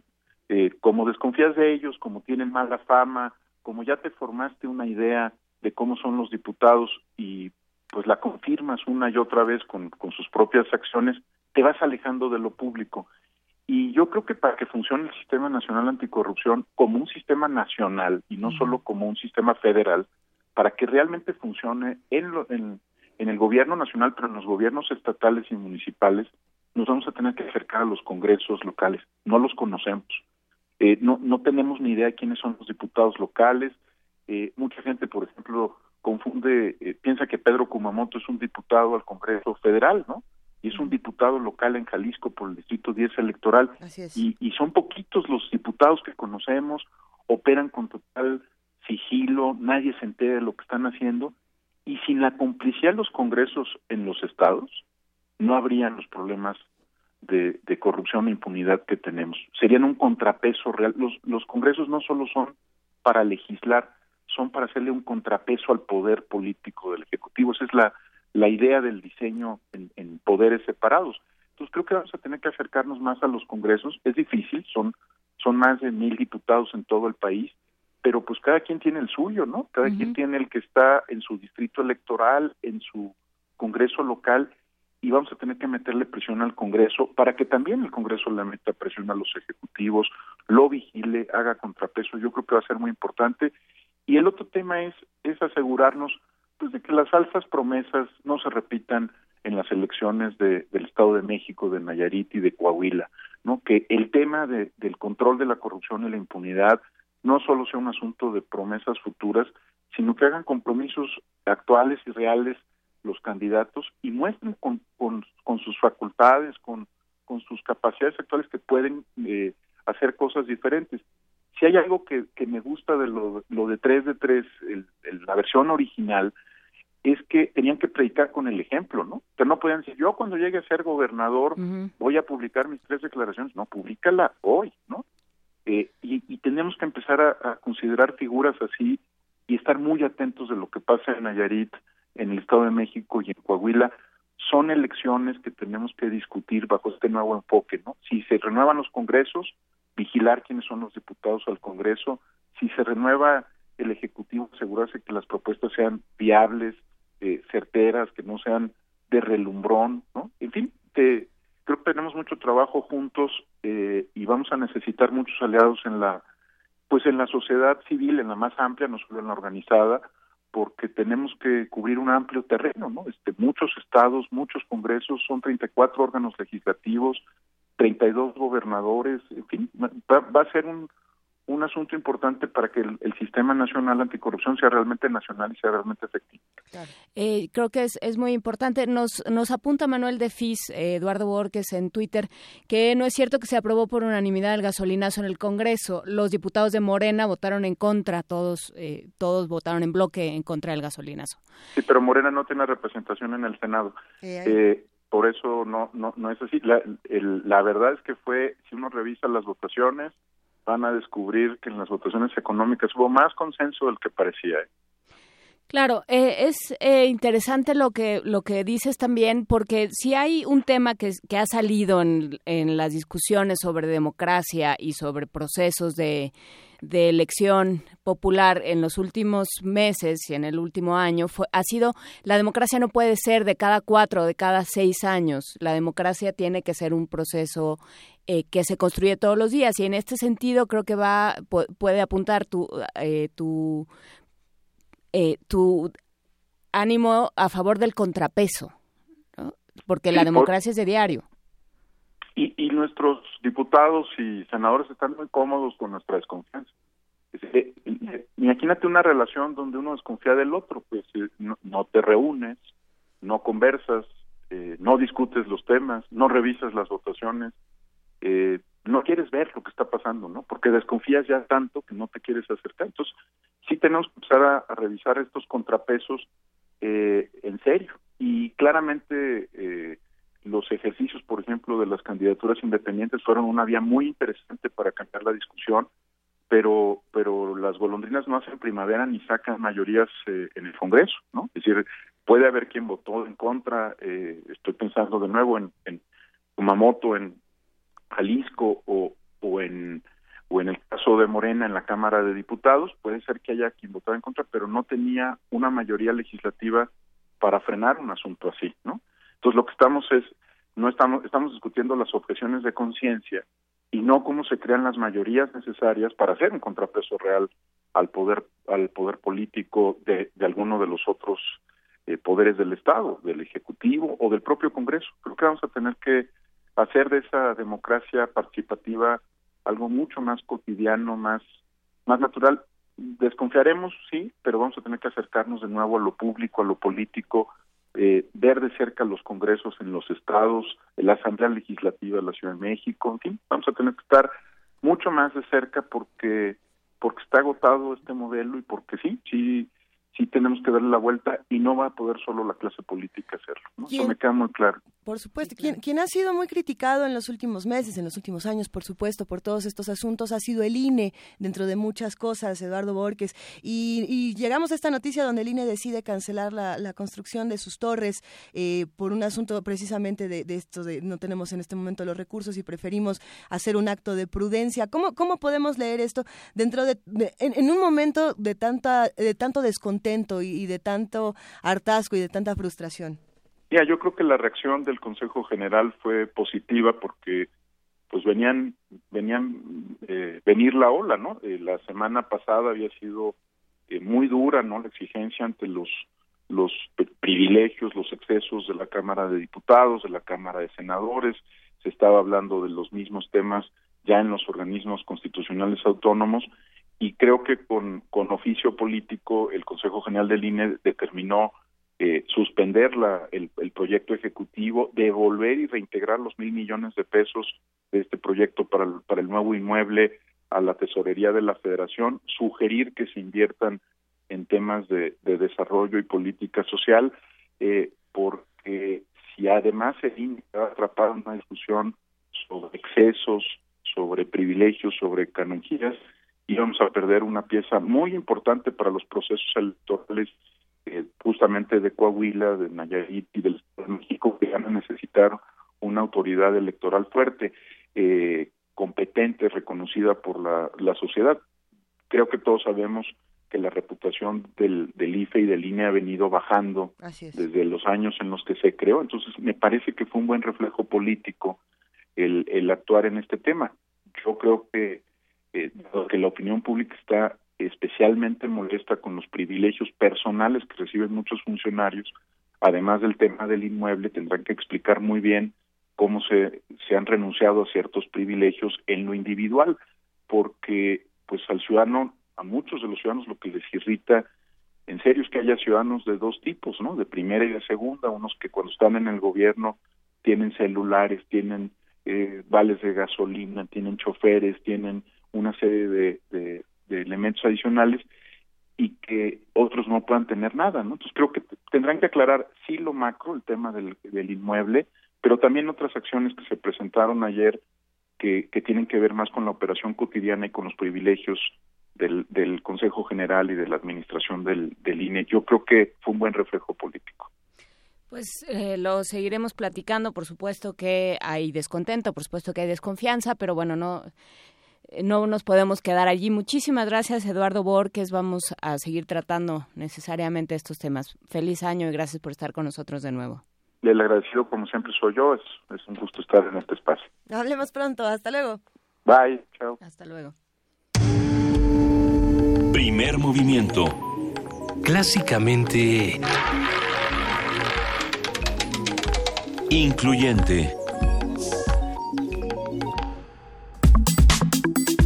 Nota internacional.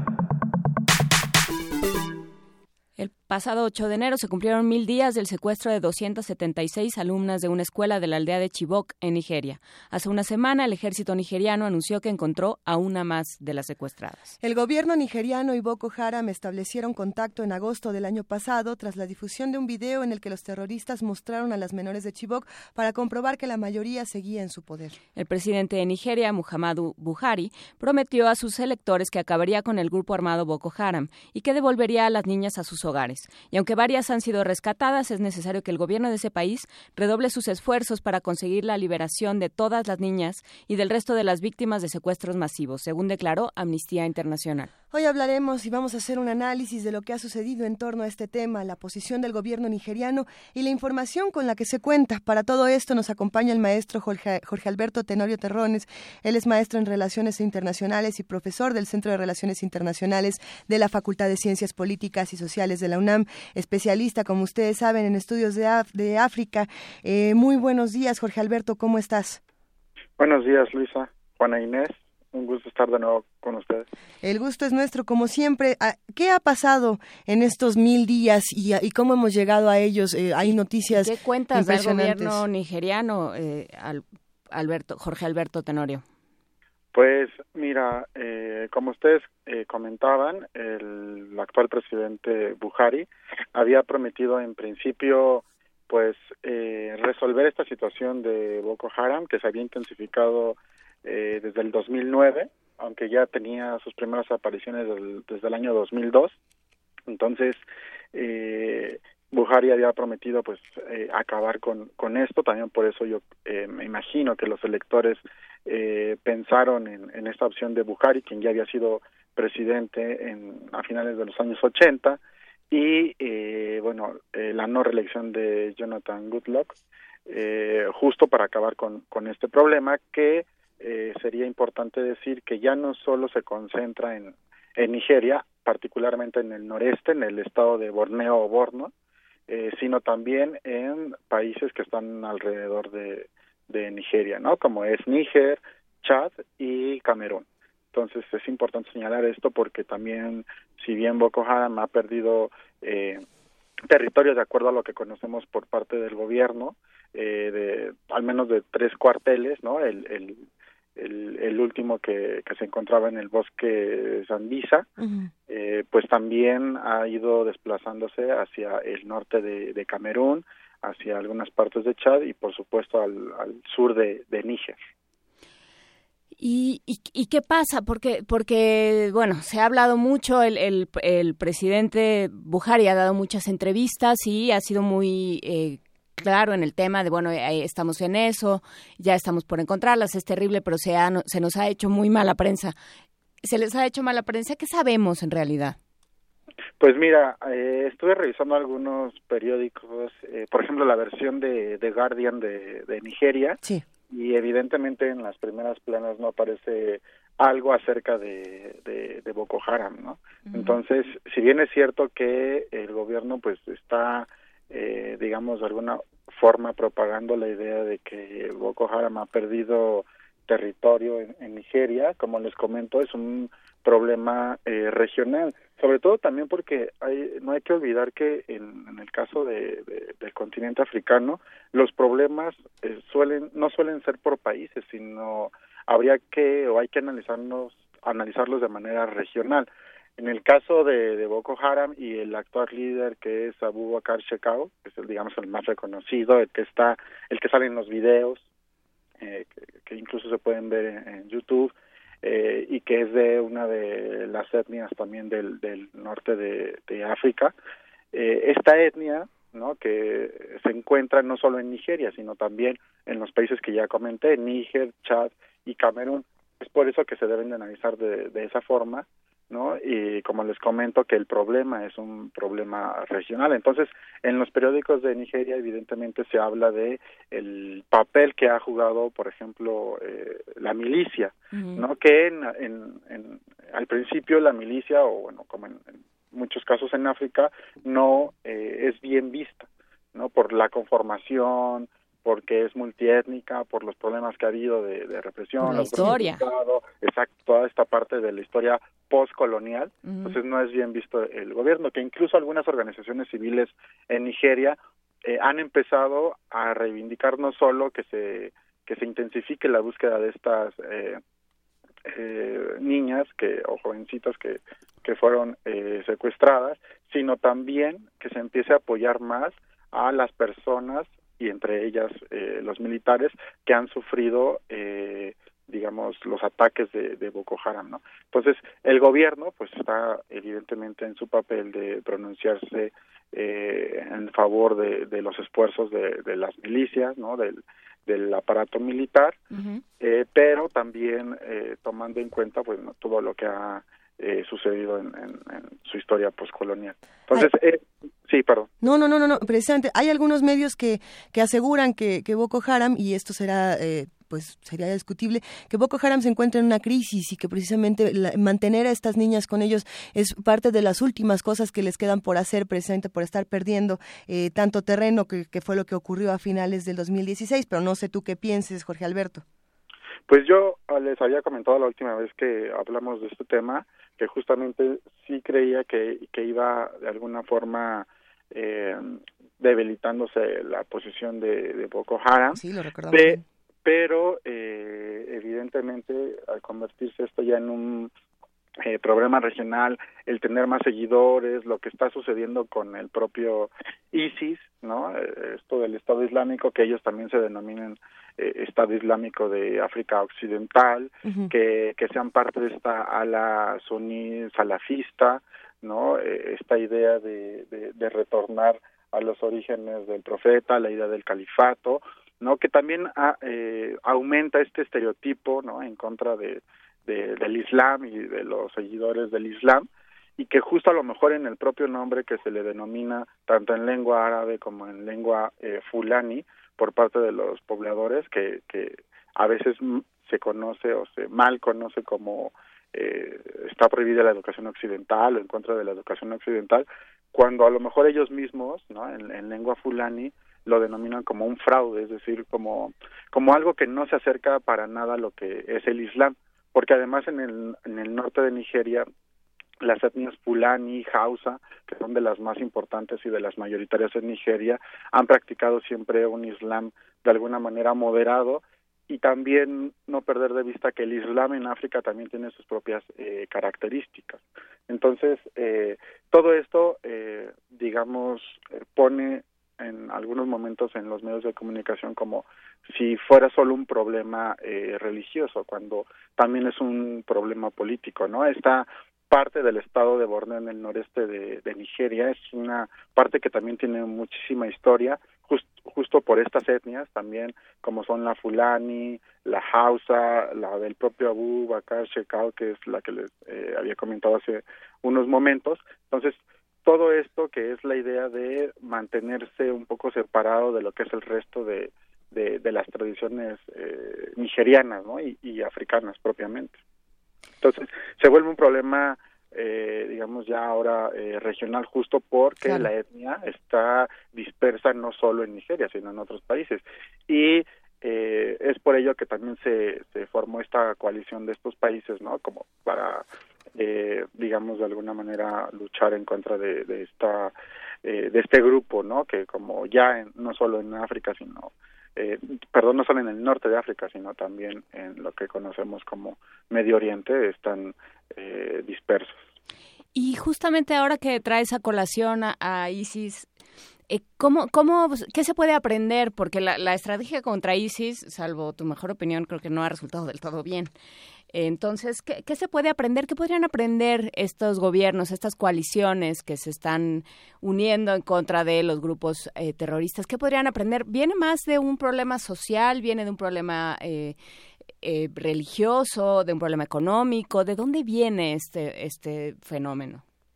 Pues mira, lo que, no siendo un experto en, en, en ISIS y, y en Medio Oriente, pero sí teniendo algunas eh, referencias, lo que algunos comentan es justamente más un problema eh, social, ¿no? Evidentemente lo social abarca muchos otros campos o puede abarcar muchísimos, ¿no? El religioso, eh, el, el político, pero un problema social en donde, por ejemplo, estamos viendo que eh, algunos jóvenes piensan que no se tienen otras alternativas o se están cooptando, ¿no? Sobre todo a, a cierta población para cometer estos ataques, ¿no? Como seguidas lo vemos en el propio caso de Boko Haram que estos atentados que se decían en algún momento que fueron, por ejemplo, dos niñas, ¿no? Las que una que se hizo explotar y otra que, que lograron neutralizar, o también jóvenes que han hecho eso, eso mismo, lo que acaba de suceder también en el norte de Camerún, donde supuestamente también eh, algunas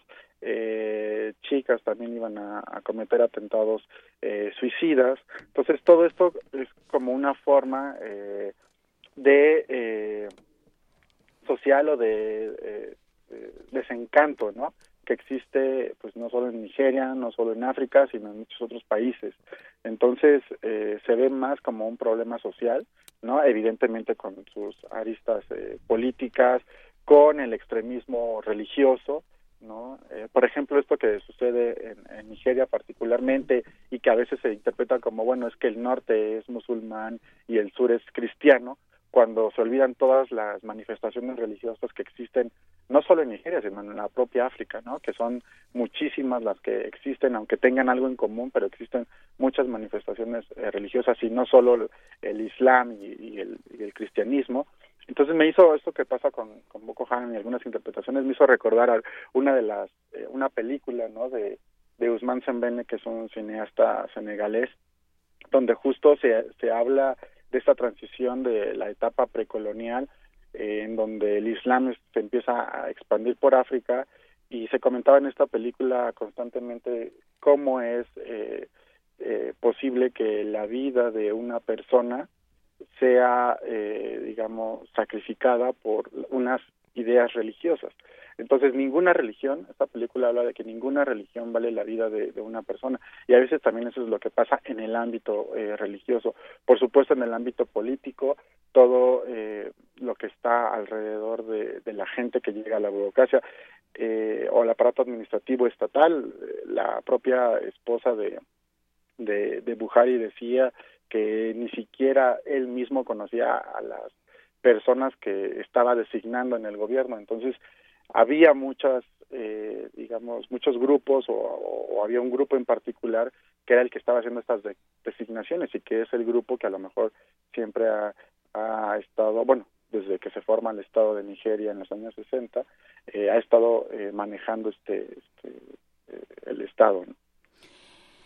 Pues sí, habrá que habrá que seguirlo, habrá también que, que ver eh, un poco más de cómo esto se, se inserta en una cierta idea de la mujer, de, del papel de las mujeres en unas en este tipo de sociedades. Por supuesto. Digamos, es hay hay mucho por donde eh, revisar este problema, pero bueno, lo vamos lo vamos a seguir contigo si nos lo permites, Jorge Alberto Tenorio. Sí, y rápidamente eso también es el papel de la mujer es importantísimo porque eh, creo que ya lo comenté alguna vez también con ustedes. El papel de la mujer en, en, en África en, como región o como continente ha sido muy importante ahora sí a través de su historia porque muchas veces en la mujer recae o ha, había recaído la última decisión, ¿no? Es, muy importante el papel de la mujer en la resolución de conflictos. Entonces, eh, qué bueno que lo mencionas, ¿no? También me acordé de esta parte y bueno, con gusto, cuando quieran, este, estaré aquí con ustedes. Como siempre, será un placer. Eh, en este momento, pues cerramos esta conversación con Jorge Alberto Tenorio Terrones. Un gran abrazo, Jorge Alberto. Hablemos muy pronto. Igualmente para ustedes, un saludo. Hasta luego. Hasta luego. Hasta luego. Primer movimiento. Clásicamente... Universitario. Seguimos hablando de temas de género, seguimos hablando de la figura de las mujeres y de la violencia que se ejerce contra ellas. Eh, por eso es tiempo de la participación del Programa Universitario de Estudios de Género. La doctora Marisa Ruiz, quien hace una estancia postdoctoral en el PUEG, ya se encuentra en la línea. Buenos días, Marisa, ¿cómo estás? Hola, buenos días, Luisa y Juan Inés. Muchas gracias por el espacio. Marisa, cuéntanos cómo se, cómo se juntan los temas de mujeres, bicicletas y libertad de tránsito. Pues sí, justamente quería hablarles sobre eso porque en estos días eh, pues se ha estado hablando de un tema que ha sido tendencia, que ha sido el incremento del precio en la gasolina y se me ocurría también pues brindar una forma alternativa para para contrarrestar este aumento y, y esa forma pues es usar bicicletas es usar bicicletas.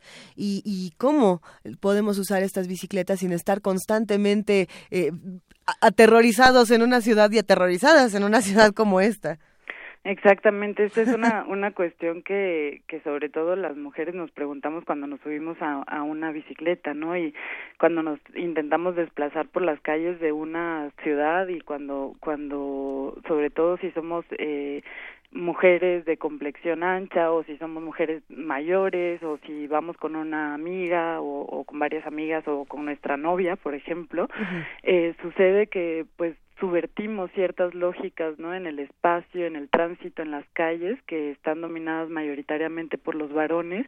Y ya desde los tiempos de Annie London Derry no sé si la han escuchado que fue una de las primeras mujeres en darle la vuelta al mundo en bicicleta en 1894 ya las mujeres pues nos veníamos preguntando dónde está el espacio para nosotras. Y algunos datos que les quería compartir tienen que ver con cómo aquí en México de cada 10 usuarios que andan en bicicleta en la ciudad tan solo tres mujeres eh, lo están haciendo. Y también hay un análisis muy interesante que señala que eh, más mujeres en bicicleta es como una especie de termómetro que permite medir una ciudad libre de violencia, libre de acoso y de agresiones. Y también pasa por, eh, por distribución del trabajo de la crianza, por ejemplo, porque bueno, ah, puedes pensar que una mujer va con los niños o no, no necesariamente se desplaza sola. Claro, exactamente. Además, eh, en este mismo estudio se señala que, por ejemplo, el, el, el, las mujeres que trabajan dedican mucho más tiempo de trabajo, eh, perdón, más tiempo al trabajo doméstico y al trabajo de cuidado, no de cuidar a los niños, de hacer las labores en la casa, porque no se comparten eh, las tareas domésticas que son muy importantes para la reproducción de la vida. Y ese, por ejemplo, es uno de los muchos obstáculos que las mujeres tenemos para montar en bici. O sea, tenemos muchos eh, obstáculos como por ejemplo los riesgos que, que tienen todos los, los que se suben a una bicicleta, ¿no?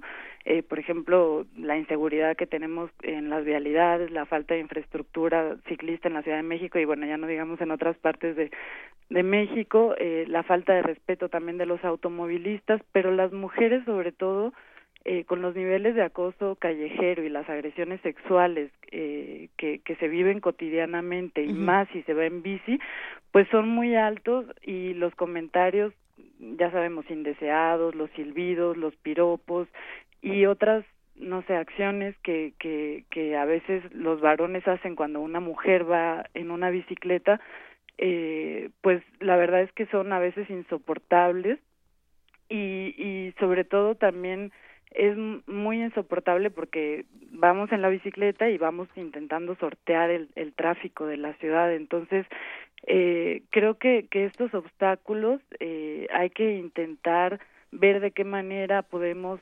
sortearlos, eh, qué, qué estrategias podemos tomar ante eso y también intentar romper con esos estereotipos de que las bicicletas son solo para los varones, ¿no? Que en México todavía existe una una idea muy muy persistente en relación a eso. Y, y ahí tendríamos que preguntarnos cómo vamos a construir una ciudad en la que no tengamos que separar eh, a las mujeres de los hombres, a los hombres de las mujeres, pensando en el transporte público, en el metro, en el metrobús, en, en los carriles especiales. Pues, el, asunto de los carriles especiales de las bicicletas es distinto, pero eh, en, en el metrobús tenemos que poner un vagón para mujeres en el metro un vagón para mujeres. Eh, eh, y no estamos quizá generando un otro tipo de educación en donde no tuviéramos que separar para que las mujeres no se sintieran inseguras al andar, al andar por la calle, no tuvieran que irse eh, separando de los hombres cada vez que están transportándose de un lugar a otro en el medio de transporte que elijan, automóvil, motocicleta, bicicleta, tren ligero y, y para adelante. Sí, exactamente. Un, un informe también que estaba leyendo que hizo la ciudad,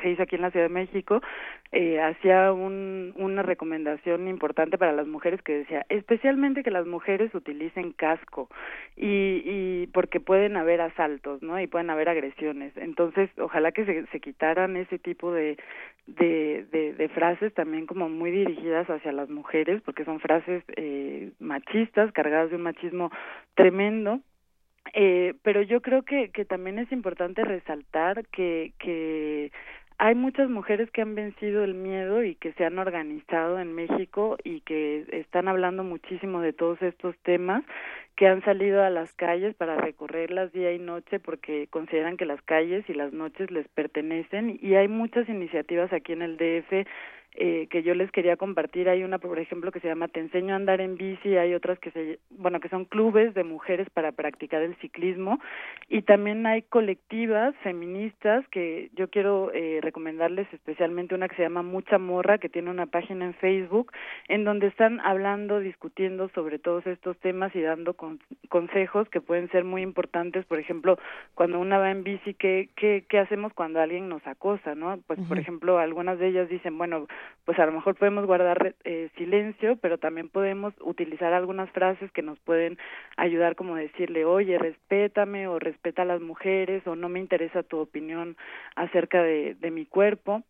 Y creo que es muy interesante lo que están haciendo todas estas discusiones y y estrategias ¿no? que están tomando entre todas de manera colectiva. En, realidad, la cuenta de Twitter de Mucha Morra es precisamente arroba Mucha Morra y tienen un hashtag que me parece muy divertido, es el hashtag Muchamorreando, eh, donde suben imágenes de, mujeres que están en bicicleta, donde suben muchísima información, como bien nos mencionas, Marisa. Eh, la vamos a compartir, por supuesto, para todos los que estén interesados en este tema, lo, lo subiremos a nuestras redes sociales y por lo pronto te dejamos con un gran abrazo y esperemos que, que sigas contándonos un poco más de todo lo que estás viendo en el PUEG. Bueno, pues muchas gracias Luisa y Juan Inés. Y nada más finalizar con, con un comentario, eh, pues motivar a todas, a las que nos están escuchando, a organizarse colectivamente, a asamblear y a tomar las calles con sus bicicletas. Que así sea, Marisa. Un gran abrazo, de verdad, mil gracias. Hasta luego. Y bueno, nosotros seguimos hablando de las mujeres, seguimos con estos temas de género aquí en primer movimiento, así que nos vamos para cerrar esta segunda hora con una nota. Datos de la, de la Organización Internacional del Trabajo señalan que a nivel mundial la diferencia en la remuneración entre hombres y mujeres es de 22.9%, lo cual refleja que esta desigualdad es un problema universal. Vamos a ver de qué se trata todo esto con nuestra compañera Ruth Salazar. It's our time to have wage equality once and for all and equal rights for women in the United States of America. Escuchamos un fragmento del discurso de Patricia Arquette al recibir el premio Oscar a Mejor Actriz Secundaria en 2015 por su papel en Boyhood. Ha llegado nuestra hora de alcanzar la igualdad salarial de una vez por todas y la igualdad de derechos para las mujeres de Estados Unidos, dice en medio de aplausos de la audiencia. La desigualdad salarial entre hombres y mujeres es una verdad universal, de la cual no se libra ni Hollywood. A escala mundial se estima que la brecha de remuneración entre hombres y mujeres es de 22.9%, según datos de la Organización Internacional del Trabajo. En México, la diferencia salarial oscila entre 15 y 20%, pese a que hombres y mujeres desempeñen el mismo trabajo. El porcentaje llega a subir hasta 40% cuando se trata de puestos en alta dirección. La doctora Ana Buquet, directora del Programa Universitario de Estudios de Género de la UNAM, explica que a nivel nacional la desigualdad es generalizada, pero se profundiza en ciertos sectores económicos. Esto es a nivel general. Cuando se analiza, por ejemplo, por sectores, las diferencias eh, se pueden profundizar muchísimo. Tenemos el caso de el área de comercio, en donde de acuerdo al índice de discriminación salarial, las mujeres deberían de incrementar su salario en un 52 para emparejarse con los hombres. La Organización Internacional del Trabajo señala que al ritmo actual, sin una acción dirigida, la igualdad salarial de género se alcanzará hasta el año 2086. Bouquet señala que para nivelar los sueldos, los de las mujeres deberían incrementarse en más de un 29%. Hay otro dato que es bien interesante que tiene que ver con los puestos de funcionarios y directivos. Para que hubiera igualdad en los salarios entre hombres y mujeres, las mujeres deberían de tener un aumento del 24.9%. La diferencia en las remuneraciones por género no solo pone en evidencia un fenómeno de discriminación, también es perjudicial para la economía, señaló el Banco Mundial en el informe Igualdad de Género y Desarrollo, en donde se advierte que una mayor igualdad puede contribuir al incremento hasta de 16% de la productividad en una economía. Para Radio UNAM, Ruth Salazar. Primer movimiento clásicamente universitario.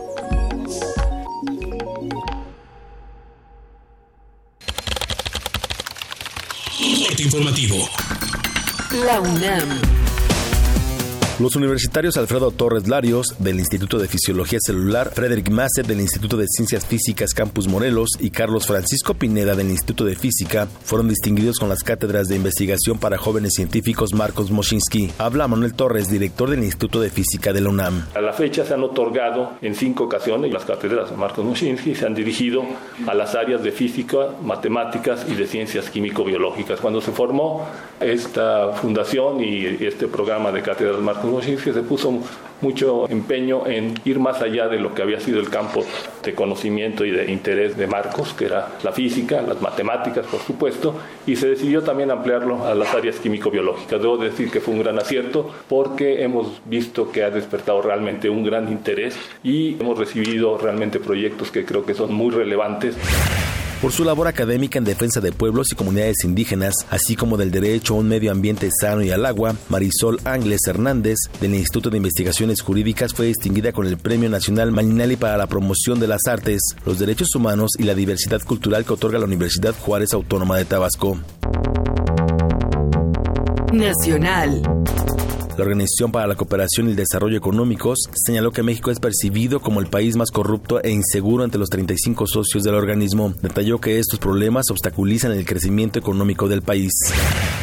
Alberto Gómez Alcalá, presidente de la Asociación de Bancos de México, consideró que la volatilidad del tipo de cambio del dólar es temporal. Indicó que el peso podría recuperar estabilidad una vez que asuma la presidencia Donald Trump. Sí sería de esperar una cotización mucho más normal. Sí creemos que es una reacción exagerada la que está mostrando el tipo de cambio y que conforme se vayan presentando esa, esa mayor normalidad tendremos una cotización más acorde con el saneamiento estructural de México. Jesús Padilla Centeno, presidente de la Asociación Mexicana de Transporte y Movilidad, planteó que para enfrentar el reciente aumento a las gasolinas y brindar un buen servicio, la tarifa de transporte público debería incrementar en dos pesos en la Ciudad de México. En Michoacán, Guanajuato, Yucatán y Morelos ya se autorizó el incremento al costo del servicio público de pasajeros. Economía y finanzas. La economía en América Latina crecerá 1.2% en 2017, apuntó el Banco Mundial. Carlos Arteta, economista de ese organismo financiero, explicó el caso particular de México. Internacional. Sindicatos brasileños exigieron que el gobierno de Michel Temer baje la tasa de interés y preserve el sistema de pensiones. Habla Carlos Andreu, manifestante.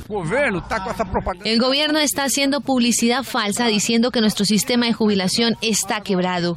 Pero si continúa esta política nefasta de altas tasas de interés, la industria no va a invertir dinero para crear puestos de trabajo. Entonces sí que tenemos problemas con la seguridad. Esto porque ahora hay más de 12 millones de desempleados que no están contribuyendo al sistema de jubilación. Que no para previdencia. El presidente de Venezuela, Nicolás Maduro, aseguró que la administración del presidente de Estados Unidos, Barack Obama, le ha hecho daño a América Latina. El petróleo ha bajado los dos últimos días. Y detrás está la mano de Obama. Coletazo, que yo le llamo el coletazo de los últimos días de Obama.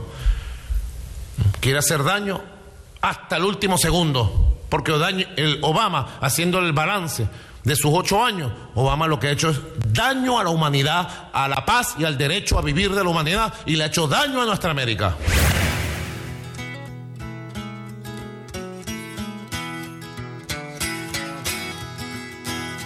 Un día como hoy.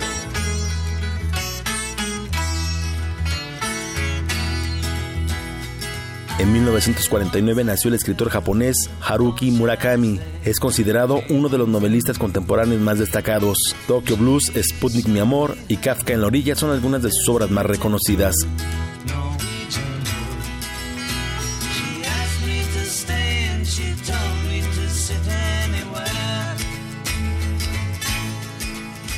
Hasta aquí la información. Buenos días. Radio UNAM. Clásicamente informativa. Cuando piensas en China, piensas en... Chop Suey. Dragones. Pekín. Galletas de la suerte. Arte. Moda. Tecnología. Modernidad. China no es como la pintan. Obras maestras del Museo Nacional de Arte de China. Descúbrelas en San Ildefonso. Mi gente, estamos en el programa Activa tu Paisano y tenemos una llamada muy especial. Hola, ¿cómo te llamas? Lupita. ¡Eso, mi raza! Y en la otra línea, ¿a quién Toño. tenemos? ¡Hey, Lupita! ¡Ándale pues! ¿Qué quiere decirle? ¿Te acuerdas que me dijiste que ya te llegó tu INE? Pues ya la activaste. Tienes que hacerlo para poder votar. Hazlo por internet, nada más con el folio y tu fecha de nacimiento. Es bien fácil. Si tienes familiares y amistades en el extranjero, recuérdales activarla en INE.mx. Su participación también cuenta en México. Las mayores producciones operísticas en el recinto cultural más importante de Nueva York desde la comodidad de tu universidad. En vivo, desde el Met de Nueva York, temporada 2016-2017, en el Teatro Juan Ruiz de Alarcón del Centro Cultural Universitario. Consulta la cartelera en www.cultura.unam.mx, diagonal arte en pantalla. Una experiencia musical importada en el acto. Radio UNAM y Cultura UNAM invitan.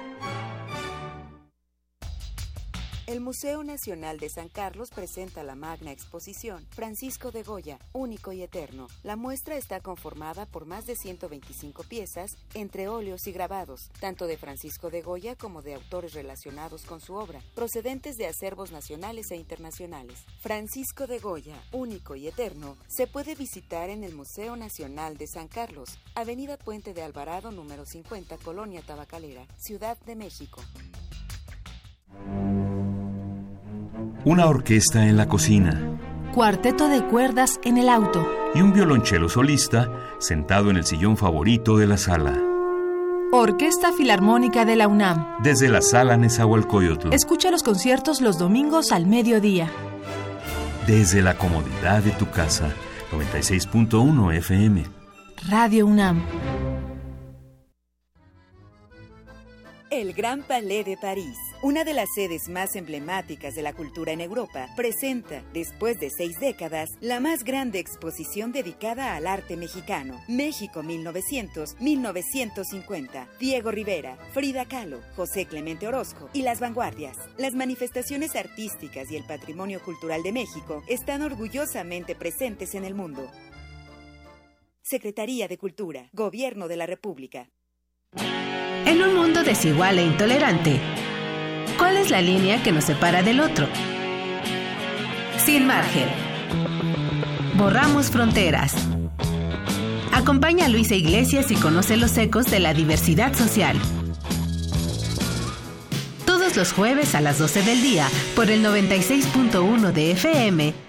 Radio UNAM. Primer movimiento. Podcast y transmisión en directo en www.radiounam.unam.mx.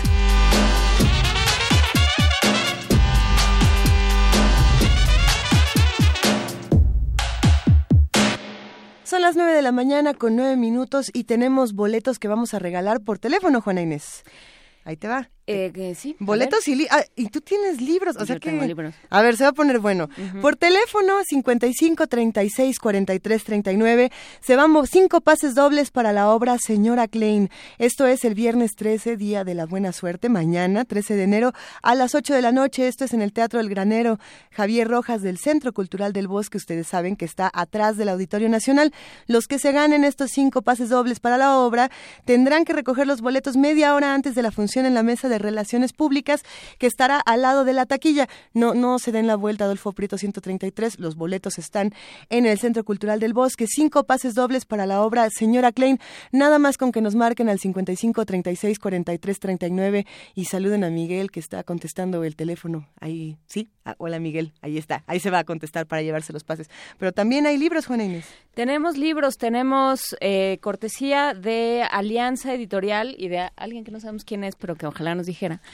Pero el, mecenas, el misterioso mecenas. Pues nos llegó una caja llena de llena de libros y nosotros los estamos regalando antes de que otra cosa suceda. Eh, antes de que descubran que no éramos nosotros. Antes de que descubran que no, porque ahí dice Juana Inés de esa, ¿no? Sí. Ah, ah, bueno. Entonces, bueno, pues para pronto los regalamos. Eh, tres ejemplares de la Eneida en edición de Cátedra Letras Universales. Es, es una muy buena edición si usted ha de tener una eh, edición de la Eneida, que siempre viene bien.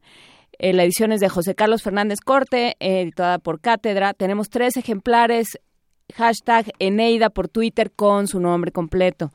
Y Leer a eh, Virgilio siempre es un privilegio. ¿eh? Y, en cátedra, qué mejor. Qué Por supuesto. Y también hablando de libros que nos han, que nos han marcado, ayer Manuel de Fis hablaba justamente de Naná, de Mil Zola. Si usted quiere, este, pues, su muro de Facebook puede poner hashtag Naná con su nombre y luego preguntarle a Manuel de Fis por Twitter por qué fue, eh, pueden intercambiar sus opiniones sobre esta lectura. Dos ejemplares de Nana, tres ejemplares de la Eneida, Nana por Facebook, Eneida por Twitter y bueno, ya, que se vayan. Que se vayan estos libros, que sí hay que decir, hemos descubierto cómo nuestros queridos radioescuchas que hacen comunidad con nosotros se hacen amigos entre ustedes. No, ya ni nos pelan. No nos pelan, pero seguimos sus vidas, no se crean. ¿eh? Ya, ya los cachamos que andan mandándose mensajitos. esas cosas. Echando el GIF que le dicen ahora. Y, nosotros, para todos ustedes, les mandamos una nota. A ver, eh, esta nota de la universidad, vamos a ver de qué se trata. Para muchas familias, hay bueno, ok, es una nota un poco seria, pero vamos a ver. Para muchas familias la muerte de su mascota representa un doble pesar, pues el destino final de su cuerpo se convierte en un problema adicional. La incineración es una opción y por ello la Facultad de Medicina Veterinaria y Zootecnia de la UNAM ofrece este servicio. La información la tiene nuestra compañera Virginia Sánchez. Vamos a escucharla. En México, más de la mitad de los hogares tiene una mascota. Según el Instituto Nacional de Estadística y Geografía, el 57% de los hogares cuenta con un perro y el 19% con gatos. De tal manera que esta convivencia genera un vínculo tan estrecho que se convierten en un miembro más de la familia. Pero cuando mueren, el destino de sus restos genera incertidumbre, ya que no todas las familias cuentan con un jardín donde enterrarlas, y en el caso de la Ciudad de México, solo existe un cementerio de mascotas, que implica una serie de trámites y gastos la incineración se ha vuelto una opción y en los últimos años esta práctica ha aumentado en 10%. Además, ya existen lugares que ofrecen este servicio, entre los cuales destaca la Facultad de Medicina Veterinaria y Zootecnia de la UNAM. Gerardo Salas Garrido, académico de la entidad universitaria, nos comparte detalles sobre este servicio. Viene la gente con el cadáver de su mascota, hace los pagos respectivos y se les brinda el servicio. Si tenemos unas tablas de tamaños, dependiendo del tamaño de la mascota, pues obviamente los insumos que se ocupan. La Facultad de Medicina Veterinaria y Zootecnia cuenta con hornos que funcionan a más de 1000 grados centígrados, con una capacidad para 250 kilos por cada ciclo de cremación. Después de tres días, se entregan las cenizas a los dueños y los costos dependen del peso de los animales. Eh, la incineración con recuperación de cenizas de mascotas menores a 5 kilos es de mil pesos. Las que oscilan entre 16 y 15 kilos, 1200 pesos. De 16 a 30 kilos, 1400 pesos. Y de 31 a 40 kilos, 1800 pesos. Este proceso es realizado por personal calificado, médicos veterinarios y egresados. Asimismo, las cenizas son entregadas envueltas en bolsas de plástico y cajas de cartón o en urnas. El servicio se ofrece de lunes a viernes de 9 de la mañana a 6 de la tarde, sábados, días festivos y periodos vacacionales de 10 de la mañana a 2 de la tarde. Para Radio UNAM, Virginia Sánchez. Primer movimiento. Clásicamente... Universitario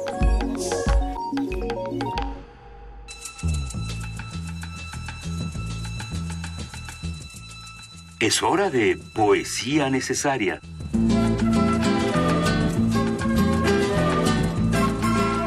Es momento de poesía necesaria, Juana Inés. ¿Qué pasa, Luisa Iglesias, cuando pones a un robot a escribir poesía? No lo sé. No lo sé, quisiera saberlo. Pues ahora mismo lo vas a saber, concedido en este momento. Por supuesto, esto eh, está en una página de internet que subimos a, nuestras redes y que lo que hizo fue, bueno, habla, relata un experimento en el cual fueron dándole una serie de algoritmos y programando de cierta manera a las máquinas para que produjeran sus propios textos y eh, los alimentaron de poemas del siglo de oro, de textos clásicos, de poemas de diferentes épocas y bueno, les, les fueron diciendo sujeto verbo predicado, por aquí puedes usar este tipo de interjecciones, etcétera. Entonces, bueno, pues esto es eh, un par de, de, resultados, un par de muestras de lo que pasa cuando escribe, cuando escribe poesía un, una computadora, un ordenador. Odio vida, cuánto odio Solo por tu audición se ha desangrado. Ay de mi índice, oh limón amarillo. Me darás un minuto de mar, vida como de alpistes, la tierra que nos dejarán desiertos. Ni las halles. Guárdalas en dos cajitas, hermano, como para niñas blancas. Seguro que después de leer este poema. ¿Y otro más? Ladrará la verdad el viento airado en tal corazón por una planta dulce al arbusto que voláis, mudo o helado. Primer movimiento. Clásicamente... Reflexivo.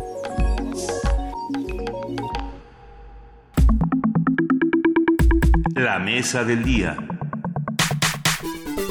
Qué gusto que sea jueves, qué gusto que sea jueves 12 de enero, porque tenemos el privilegio de que Primer Movimiento le abra este espacio a nuestros queridísimos mundos posibles.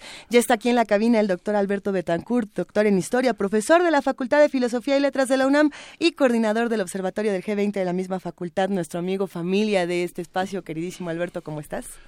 Luisa, Juan Inés, ¿qué tal? Qué gusto saludarlas, queridas amigas, amigos del auditorio. Un abrazo para todos. Eh, Alberto Betancourt, ¿qué es el íntimo decoro y cómo vamos a restaurarlo? Pues mira, Juan Inés, estaba yo hace unos días muy bien acompañado y tuve el gusto de ver el programa Dossier de Walter Martínez, esa joya del periodismo venezolano que constituye toda una ventana geopolítica al mundo, y vi el programa en el que él entrevista al entrañable Enrique Dussel, ese gran filósofo que da tanto gusto encontrarse de pronto junto con otros grandes filósofos en los pasillos de la Facultad de Filosofía y Letras. Y ahí Enrique Dussel estaba contando sobre las aportaciones de América Latina a la historia universal. Cómo es que América Latina impacta en la historia universal y en la gestación de la modernidad. Pero mientras él abordaba ese tema, dijo algo que a mí me llamó la atención, Juana Inés, y que tiene que ver con el íntimo decoro del que habla López Velarde. Él decía, si queremos que nos respeten, primero tenemos que respetarnos a nosotros mismos. Y a mí me parece que esa idea es muy importante en este momento en el que, desde mi punto de vista, las acciones ciudadanas inteligentes son las únicas capaces de restaurar lo que Ramón López Velarde consideró la esencia de la suave patria, la forma en que el gobierno mexicano ha reaccionado ante el ascenso de Donald Trump, desde mi punto de vista, lo que demuestra fundamentalmente es la incomprensión de el enorme reto que se, se cierne sobre nuestra nación. Es como si estuviéramos ante una autoridad que frente a la inminencia de un huracán hiciera como que no pasa nada.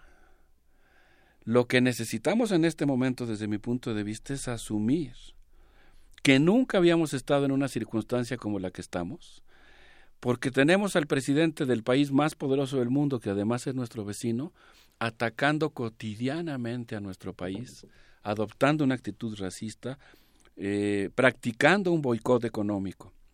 Yo creo que eh, ahí yo yo pensaba no no es que no pase nada. No es que hagan como que no pasa nada, hacen como si no fuera su responsabilidad.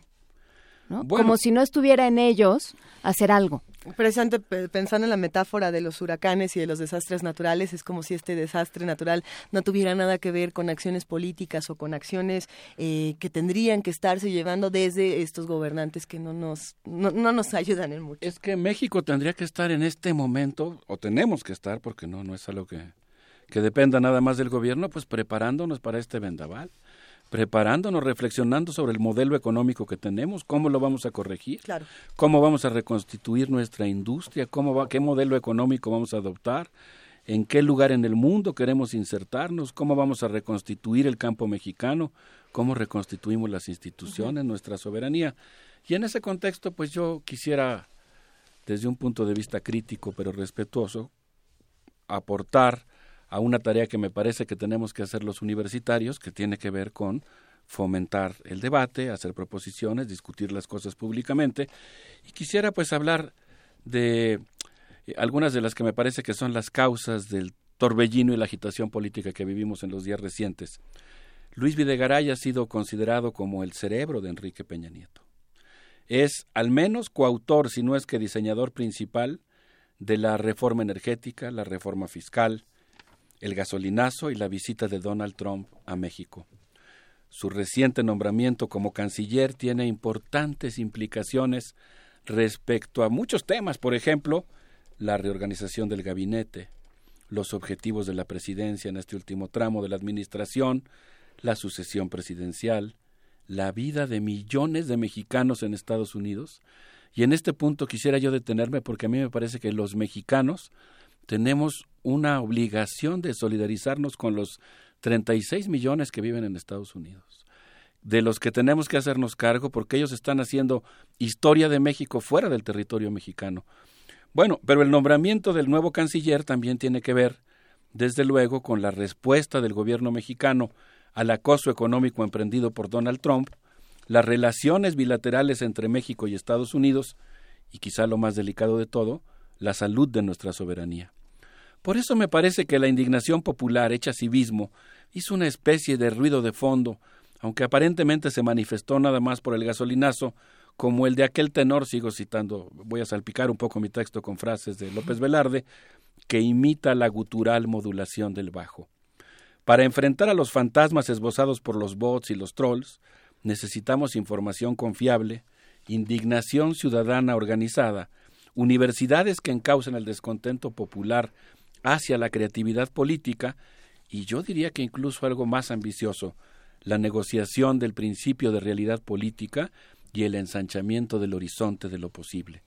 Quisiera pues preguntarme cómo empezó todo este barullo y quisiera evocar el trabajo eh, de Francisco Jiménez Cruz, quien señala que el doctor Videgaray, como hemos mencionado aquí, Cursó dos carreras al mismo tiempo, Derecho en la UNAM y Economía en el ITAM, después se doctoró en el MIT, llegó al Estado de México cuando Arturo Montiel y Luis Enrique Miranda Nava acudieron a la empresa Protego para solucionar el caos financiero y la exorbitante deuda del Estado. La empresa era dirigida por Pedro Asparmella, secretario de Hacienda de Carlos Salinas de Gortari y accionista de Televisa según la información que estoy citando de Francisco Jiménez. A partir de entonces, Luis Videgaray se convirtió en secretario de Finanzas del Estado de México y posteriormente en diputado federal plurinominal. En enero de 2008, acompañó a Davos Suiza Enrique Peña Nieto a recibir el premio de líder mundial que le dio el Foro Económico Mundial. Van dos presidentes de México, Felipe Calderón y Enrique Peña Nieto, que reciben este premio que otorga esta poderosa organización no gubernamental, el Foro Económico Mundial. Es una ONG que, como hemos citado aquí, está abierta a que cualquiera de nosotros pueda ingresar siempre y cuando eh, presente sus mil millones de dólares que se requieren para inscribirse. En el Congreso, Luis Videgaray ocupó la poderosa Comisión de Presupuesto y Cuenta Pública y coordinó la fracción parlamentaria que promovió la candidatura presidencial de Enrique Peña Nieto. En noviembre de 2011 viajó con él a Nueva York y le ayudó a responder todas las preguntas económicas formuladas por la prensa. Bueno, pues resulta que posteriormente, como todos sabemos, Luis Videgaray ocupa la Secretaría de Hacienda, ocupa un lugar central en la administración de Enrique Peña Nieto, y aquí es donde va a comenzar nuestra historia que tiene que ver con Donald Trump y cómo se fue fraguando la visita de ese precandidato entonces a nuestro país. Pero si les parece bien, me gustaría que comenzáramos primero con un audio de una entrevista que le hicimos a Virgilio Caballero, periodista, Premio Nacional de Periodismo, en el que nos habla respecto a la importancia que tiene para México la existencia de los mexicanos que viven en Estados Unidos y aprovechamos para mandar un saludo a todos nuestros amigos que nos hacen el favor de escucharnos por Internet en territorio estadounidense. Vamos a escuchar las palabras de Virgilio Caballero. Tienen una importancia que va mucho más allá de las remesas en dólares, muy numerosas, por cierto, que ellos envían a sus familiares en México. Tiene una importancia histórica y política que estamos viendo incluso en circunstancias tan nocivas para ellos como las han sido las elecciones norteamericanas. Hay un México que vive en los Estados Unidos, al que no se había volteado a ver nunca. No existían los mexicanos de allá, como, como le llamaba ya en un programa que tenía, mexicanos de allá. No existían, no existen. Aunque, aunque los mexicanos de allá tienen familiares acá y no hay uno de nosotros, ningún mexicano, que, que, que no tenga un amigo, un familiar, un pariente en los Estados Unidos, un conocido o un vecino. Todos los mexicanos tenemos relación con los mexicanos de allá y sin embargo no les damos ninguna importancia política. No, han existido, no han existido nunca y, representan un poder enorme. Casualmente, en realidad no hay casualidades en la historia. El 82% de los mexicanos que viven en Estados Unidos viven en los cuatro estados que nos arrebataron los norteamericanos con la invasión de 1847. Nos robaron cuatro grandes regiones en las que se conformaron cuatro estados. Los mexicanos de allá, la mayoría de los mexicanos que viven en los Estados Unidos, viven en esos cuatro estados, que es una manera de votar por con los pies, con la presencia digna en un territorio que nos pertenece.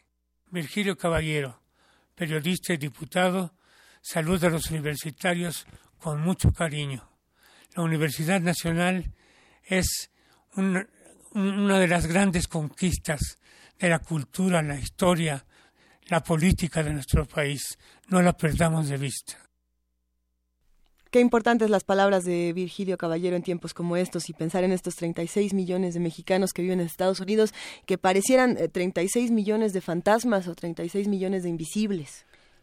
Así es, el gran historiador Agustín Cuecánovas que eh, desde mi punto de vista pues es uno de los fundadores de la historia social en la historiografía del siglo XX mexicano, eh, hablaba del México olvidado, una parte de México que desarrolla su vida fuera del territorio nacional, pero que forma parte de nuestra historia nacional y que pues eh, no ha sido recuperada como debería en nuestros libros de texto, en nuestro discurso histórico, en el discurso político, en su presencia en los medios.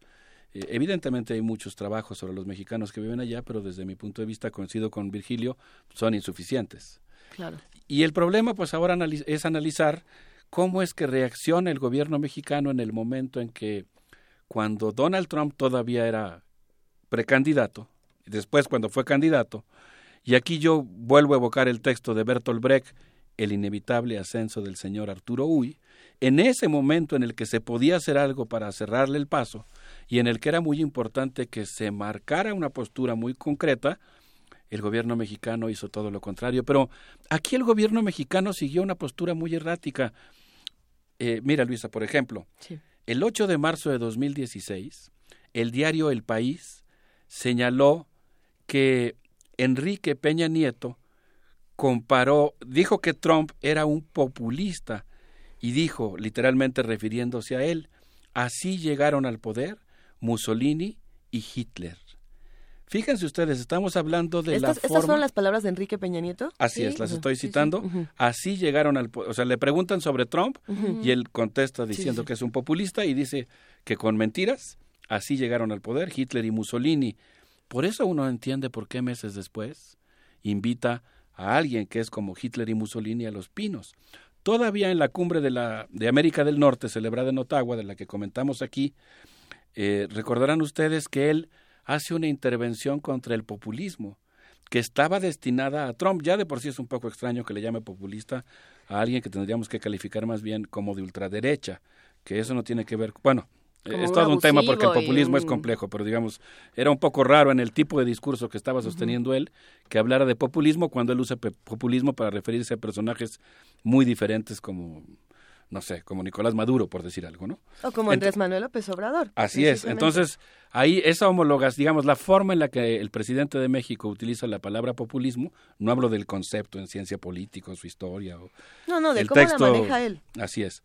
Eh, bueno, pues en ese contexto él habla de populismo y se refiere a Donald Trump. Y dice que pues es un peligro y vuelve a evocar a Hitler y Mussolini en la conferencia de prensa. ¿Recuerdan ustedes un exabrupto de Barack Obama que piensa que la acusación de populista es para él, Para él. levanta la voz y empieza con toda una explicación de por qué es incorrecto llamarle populismo o populista a quien se preocupa por las necesidades populares. Eh, digamos que le salió mal por todos los por los dos costados eh, el- el comentario a Enrique Peña Nieto. Pero según la versión de Jesús Esquivel y Genaro Viñamil, fue a partir de ese momento que comienza el viraje de la presidencia de la República. Eh, de acuerdo a ellos, eh, Luis Videgaray fue el responsable del viraje en las declaraciones de Enrique Peña Nieto respecto a Donald Trump y el artífice de la visita de este personaje a México, realizada a contrapelo de la opinión de la canciller Claudia Ruiz Macié. La visita fue preparada por Francisco Guzmán, jefe de la oficina de la presidencia, y Paulo Carrello King, de quien hemos hablado aquí cuando fue, de- lo mencionamos cuando fue designado como subsecretario para América del Norte y mencionábamos que desde mi punto de vista personal no tenía el currículum correspondiente porque es más bien un especialista en mercadotecnia y de acuerdo a los dos periodistas que he citado, Jesús Esquivel y Genaro Villamil, la acción se realizó con el mayor sigilo y sin informarlo a la canciller. La idea la expuso Luis Videgaray a Enrique Peña Nieto por primera vez durante la cumbre de América del Norte. Sin embargo, durante la cumbre, todavía Enrique, ahí en ese momento, a pesar de que le había llamado Hitler y Mussolini, en la última fase de, fase de la cumbre, Enrique Peña Nieto concedió una entrevista a CNN en la que dijo que no intervendría en la campaña electoral de Estados Unidos, pero a partir de ahí empieza con un viraje discursivo. Ahí su equipo, según citan eh, estos dos periodistas de proceso, advirtió que había un extraño y súbito cambio de rumbo.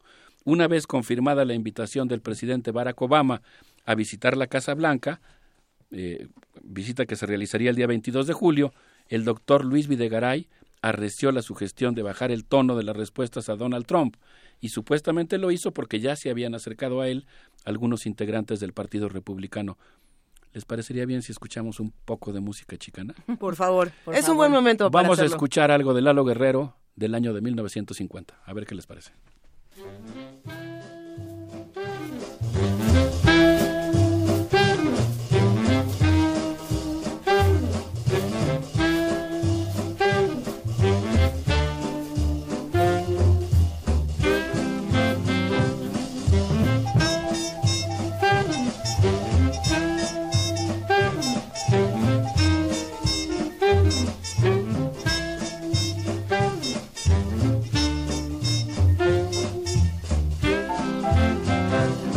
Chicas patas, ese es mi borlo. Lo bailo en Tula con una chula. Lo bailo en Sanjo con una huisita todo tren. Lo bailan los carnales ahí en. También los camaradas ahí en Zambra. También las chavalonas en Verdugo. También los pachucones en el Chuco. Se pone a todo tren cuando bailan boogie.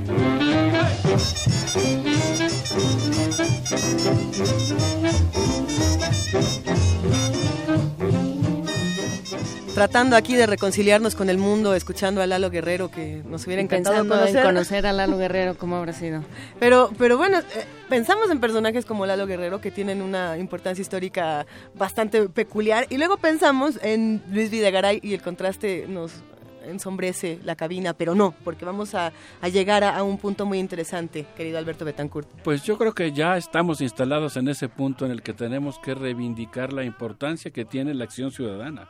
Eso. Porque pues el asunto es que si el gobierno mexicano no está actuando como debería para restaurar el íntimo decoro de la nación y la dignidad del país, pues yo creo que a los ciudadanos nos corresponde, en primer lugar, tener memoria, generar información confiable, hacer una discusión pública, y es en ese sentido que yo celebro mucho una nota que publicó el gran Juan Villoro, que además de ser capaz de invocar a Kant a la mitad de una cancha de fútbol, ha publicado un texto en el periódico El Universal que se llama México Inflamable, en la que afirma que Luis Videgaray, lo voy a citar, porque la prosa de Juan Villoro es, por supuesto, para gozarla, y dice que Luis Videgaray salió del gabinete por la invitación que hizo a Donald Trump durante la campaña del magnate antimexicano. El gesto fue algo más que un error de protocolo. Se le ofreció un cóctel margarita a la persona equivocada el gobierno de Peña Nieto, contribuyó de este modo al triunfo de nuestro acérrimo rival. Eh, aquí yo añado, para ligar la nota, porque la estoy sintetizando, que ante el nombramiento de Luis Videgaray como canciller, dice Juan Villoro, sigo con la cita, la pregunta esencial es ¿quién gobierna México? La respuesta que da Peña Nieto, dice Juan Villoro, no deja lugar a dudas. Donald Trump.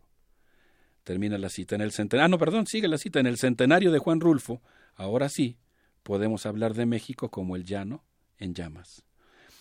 Y pues a mí me gustó mucho, no sé qué opinas Juan Inés, el comentario de Juan Villoro, en el sentido de que sí es muy importante que nosotros, por supuesto cada quien tendrá su, su opinión, pues tratemos de entender el significado, la importancia, el mensaje que se envía con el nombramiento del canciller, que fue eh, en su tiempo secretario de Hacienda, el que gestionó la visita de Donald Trump a México.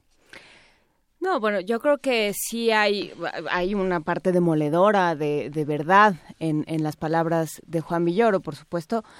Esa es la gran pregunta, ¿quién gobierna México? ¿no? Y, y eso renda la, respuesta que da Juan Villoro, y eso renda porque uno ve pruebas e indicios de que, de que es cierto, ¿no? O sea, ¿qué sucede con cada una de las declaraciones? ¿Qué sucede?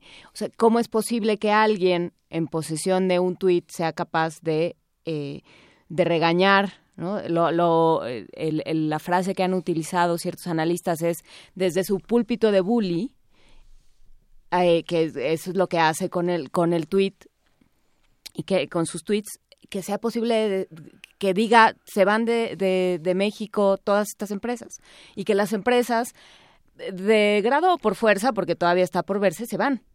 Porque en principio no se van a pelear con el presidente, ¿no? Con además un presidente que toma represalias, ¿no? O que por lo menos un presidente electo que amenaza con tomar represalias, ¿no? Y que para eso fue elegido y que por eso fue elegido. Yo creo que ese es el gran punto. No es solo Donald Trump, es mucha gente. Eh. Es mucha gente que no ve ese México que vive en Estados Unidos del que habla Virgilio Caballero, o que lo ve y que no lo quiere. Estoy completamente de acuerdo contigo en el sentido de que Donald Trump debemos tomarlo como un síntoma el problema que va a enfrentar México no es una persona con tantas imposturas. El problema es que esa persona es sintomática en términos de que representa toda una corriente de opinión, todo un Estados Unidos profundo. Digo, bueno, no, es que habíamos usado la palabra Estados Unidos profundo para referirnos más bien al triunfo de los Sioux, pero digamos un subsuelo estadounidense racista que está ahí presente y que ahora ha logrado regresar al poder y salir a las calles. Nunca dejó el poder, pero digamos ahora volverse mucho más explícito. Y ahí es donde yo pienso que es muy importante la respuesta que demos los mexicanos. Alberto, pero en ese sentido, ¿qué le responderías a los radioescuchas que día con día nos escriben? Varios lo hacen diciendo, el enemigo no es Trump, el enemigo está en casa y nosotros no nos estamos preocupando lo suficiente por lo que se hace desde nuestro país. Pues justamente a eso, a eso venimos, ¿no? Yo creo que nosotros no tendríamos que pensar tanto en términos de odio o de enemigos. Pero lo que sí creo que tendríamos que pensar es, nosotros debemos construir una política de alianzas en Estados Unidos. Una política de alianzas con sectores progresistas de la sociedad norteamericana. Porque efectivamente yo creo que el problema es que hay una especie de imbricación entre los dos países que tiene un carácter clasista. Porque recuerden ustedes que la preocupación del presidente de México en su discurso no era la ofensa a los mexicanos, no fue lo principal, al menos su preocupación era las exportaciones de las empresas mexicanas. Entonces, digamos que la relación entre los dos países está también permeada por el tema de la relación entre clases sociales. Y lo que tenemos que reconstruir es una relación bilateral que esté basada en los intereses populares, en los intereses de la gente de a pie de ambos lados de la frontera. Entonces lo que yo respondería es que tenemos una gran tarea política enfrente y universitaria y académica, porque tenemos por lo pronto que analizar el tema, que discutirlo y que empezar a buscar alternativas. ¿Les parece bien si escuchamos la segunda parte de la entrevista a Virgilio Caballero? Por favor. Verdaderamente, Raya, si no fuera tan torpe en la ingenuidad, se dejó convencer por Videgaray para que Trump hiciera aquí una visita que supuestamente iba a abrir el camino para un trato cordial, directo y benéfico para las dos partes. Y resulta que lo que hizo Trump fue venir a decirle en su propia cara que va a levantar un muro y que lo vamos a pagar los mexicanos. Y Peña Nieto, ¿cómo reaccionó? No reaccionó ante lo del pago del muro se puso todo nervioso en la misma conferencia de prensa que estaba dando junto con Trump. No, yo creo que esa, esa visita tuvo un claro propósito electorero. Es decir, Peña Nieto votó a su manera, invitándolo por Trump, porque Trump además estaba en esos momentos en una situación difícil en la, opinión pública norteamericana su candidatura. Y la visita a México subió inmediatamente los propósitos electorales a favor de él. Y fue precisamente porque vino con un latino, vino a donde viven los mexicanos, vino a México y vino a ver al presidente de México. Es decir, esto fue el cálculo de Peña Nieto, votar por Trump y se vio de inmediato esa misma tarde, esa misma tarde de regreso de Trump a los Estados Unidos, a Texas, por cierto, esa misma tarde estaba haciendo subir sus votos por la visita que había hecho a México. Yo creo que hubo ingenuidad y desde luego algo muy grave, la falta de comprensión de la relación que debemos tener con el imperio norteamericano. Es decir, es creer que a través de las relaciones públicas, de las relaciones interpersonales, se puede, se puede tener algo que beneficie a México. Aunque no creo que estén pensando en el beneficio de México cuando invitaron a Trump, sino en el beneficio de la clase política mexicana que gobierna el país, a la élite que gobierna el país. Estas es son increíble que Ay, estamos repitiendo ellos no hayan tomado en el cuenta audio. Estamos teniendo un problema. el carácter imperativo, imperioso, imperial de los Estados Unidos para invitar al que iba a ser el presidente de los Estados Unidos, según la propia visión de ellos, de, de Peña y de Videgaray. Eh, ahí, ahí están las palabras de Virgilio Caballero. Es interesante retomar esta frase cuando dice Peña Nieto votó a su manera cuando, con esta invitación, ¿no? Creo que, creo que aquí, pues sí, tal cual, o sea, no, no podemos decirlo de otro modo. ¿Y qué, qué hacemos a partir de ahora? Es impresionante, ¿no? La Muy verdad es que estar dice. pensando en que fue una decisión calculada, esto que digamos yo lo tomaría como una hipótesis, eh, él no lo está formulando como hipótesis, él lo está afirmando como su interpretación de la acción política. Siempre, y ese es un tema que es fascinante cuando se trata de analizar los acontecimientos políticos, tenemos que leer la acción como si fuera un texto. ¿Qué intenciones subyacen a esa acción? ¿Qué significado tienen? ¿Qué, qué efectos tienen en términos simbólicos? Eh, lo simbólico es, desde luego, una parte sustancial de la política. Y lo que él está formulando, y yo lo retomo como una hipótesis, es que no fue estrictamente hablando un error, sino que fue un cálculo político, el cálculo de apoyar a Trump en esa En ese momento preciso, además. Ahora, ahí es donde yo pienso que es muy importante que, por eso eh, coincido con esta cosa que platicábamos fuera del aire, Juan Inés, es muy importante la respuesta de los mexicanos. Es muy importante la respuesta de los universitarios. Es muy importante nuestra respuesta como profesionistas.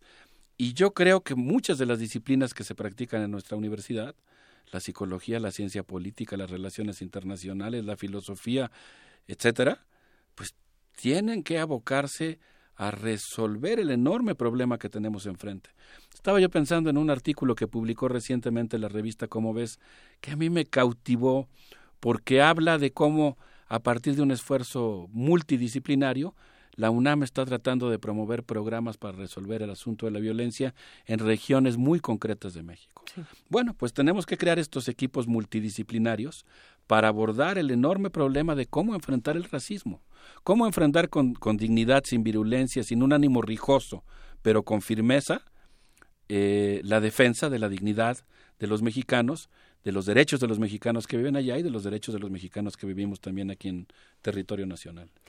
Y yo apuntaría, me, sumo por supuesto a, esa, a, ese argumento tuyo, pero también sumo, eh, pero desde, no solo multidisciplinario, sino desde diferentes partes del espectro ideológico, multiideológico, porque si algo nos ha pasado, si algo, creo yo, este es absolutamente mi opinión, eh, si algo nos ha, nos ha minado y nos ha atomizado como sociedad y como sociedad capaz de promover cambios sociales, políticos, económicos, de justicia, etcétera, es esta idea de yo salvo el mundo, pero no contigo, ¿no? porque tú me ofendes. Entonces, ¿cómo nos vamos a quejar de alguien que nos discrimina si estamos dispuestos a salvar el mundo, pero a salvarnos por nuestra cuenta y con nuestros cuates? Nada más. Yo creo que justamente eso que estás diciendo, o por eso que estás diciendo, resultó extraordinariamente emocionante ver las protestas y la respuesta eh, cívica, ciudadana, masiva en las 32 entidades de la Federación que se dio para protestar contra el gasolinazo. Es obvio que hay que deslindarnos, ninguno de los que protestamos pacíficamente caeríamos en esas provocaciones eh, de acciones lumpenes, no organizadas quién sabe por quién, insisto en que hubo, hubo actos de provocación, me refiero específicamente a los saqueos. A los saqueos. De eso, desde luego, nos estamos deslindando, tendríamos que exigir una investigación y averiguar quién, quién organizó eso. Bueno, la Policía Federal dice que Andrés Manuel López Obrador, ¿verdad? Pero ahí tendríamos que... desatino, ¿no? ahí tendríamos que aprender a diferenciar entre, entre precisamente lo que es la acción ciudadana y lo que son otro tipo de acciones. Y lo que tendría que ser también la ética de la investigación policíaca, ¿no? Porque no puedes utilizar tu función como investigador para lanzar... Yo, yo no escuché esa declaración, pero si eso dijo, pues es increíble. Ahora, ahí es donde da gusto que los ciudadanos hayan salido a la calle. No saben qué emoción me dio ver la macroplaza llena ver la macroplaza llena en una ciudad que normalmente está hipnotizada por el, digamos, eh, el canto del grupo Monterrey, ¿no? Una ciudad que predominantemente es conservadora en términos electorales, pero que tiene una tradición de nacionalismo que viene desde su resistencia a la invasión en 1847 y de cuyas muestras de nacionalismo la enorme clase obrera regiomontana ha dado innumerables expresiones a lo largo de la historia. Por eso pienso que es muy emocionante, que son muy emocionantes esas protestas que reflejan un ánimo que habría que potenciar porque reflejan un ánimo de hacer ciudadanía y eso es lo que necesitamos en este momento. ¿Cómo, cómo podemos entonces reivindicar la acción ciudadana? ¿Cómo, ¿Cómo podemos reconciliarnos con ella y, y, quitarle todo este velo que los medios también se han encargado de ponerle de toda acción ciudadana, toda protesta organizada? Es eh, algunos medios, porque también nosotros somos medios. Ok, algunos, ok, algunos, Juan Inés. ¿Cómo le hacemos? Sí, bueno, yo, yo creo que esto que decías, Juan Inés, es muy interesante porque yo creo que ahí se rompió, es como si estuviéramos, digamos, ahí se rompieron los roles tradicionales y yo creo que se rompió esa frontera que hace que a veces pequeñas diferencias ideológicas o conceptuales impidan la acción conjunta. Y creo que una de las cosas que pasó en las protestas, me decía una amiga que fue a la marcha aquí en la Ciudad de México, era muy heterogénea, no eran los mismos de siempre. Ahora, sí creo que vale la pena analizar pues quiénes marcharon en cada caso, qué tipo de protestas dieron. A mí me preocupa particularmente saber una cosa, si la gente se salió a las calles para expresar exclusivamente su descontento por el aumento a los precios de la gasolina, o si estaba expresando algo más profundo, como por ejemplo su rechazo a la reforma energética o su vocación de reivindicar una nueva orientación de la economía mexicana o de reconstituir la soberanía nacional. Yo espero que la protesta, en lugar de consumirse en una mera preocupación inmediatista, ascienda hasta preocuparse por la reconstitución de nuestra soberanía.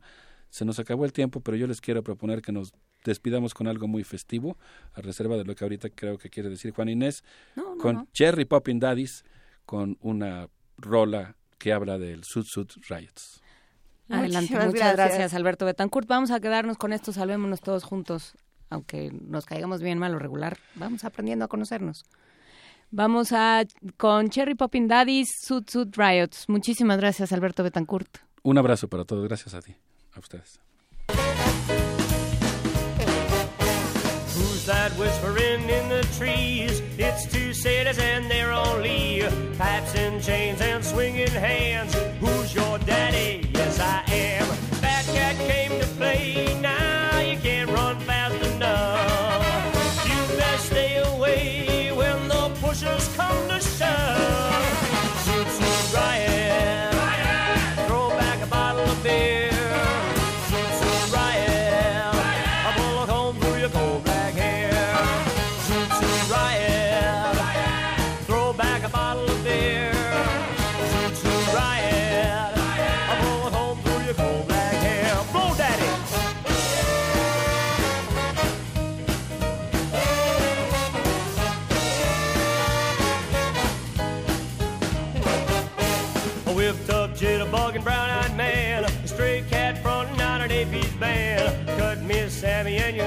understand.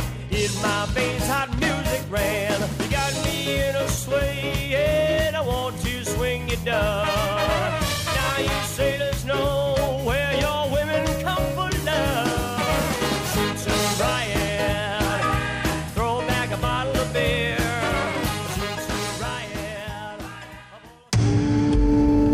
Primer movimiento. Clásicamente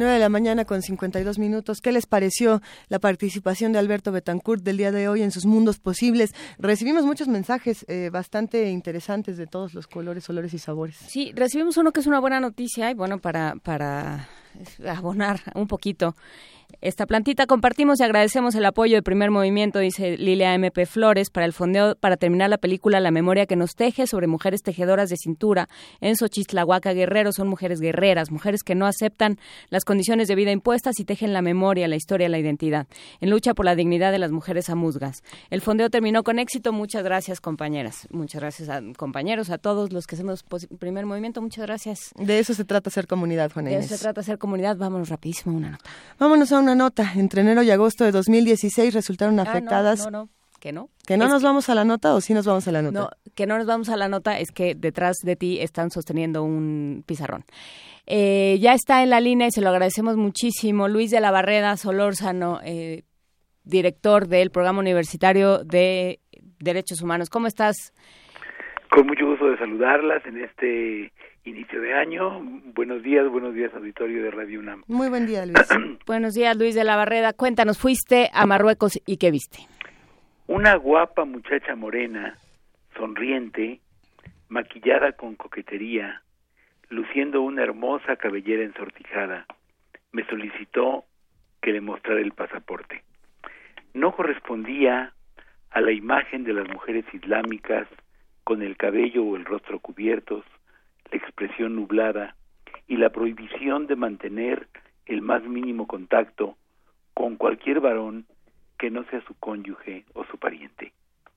Ya en la calle, circulando rumbo al hotel, vi con agrado los carteles espectaculares en los que aparecían bellas modelos anunciando algún producto.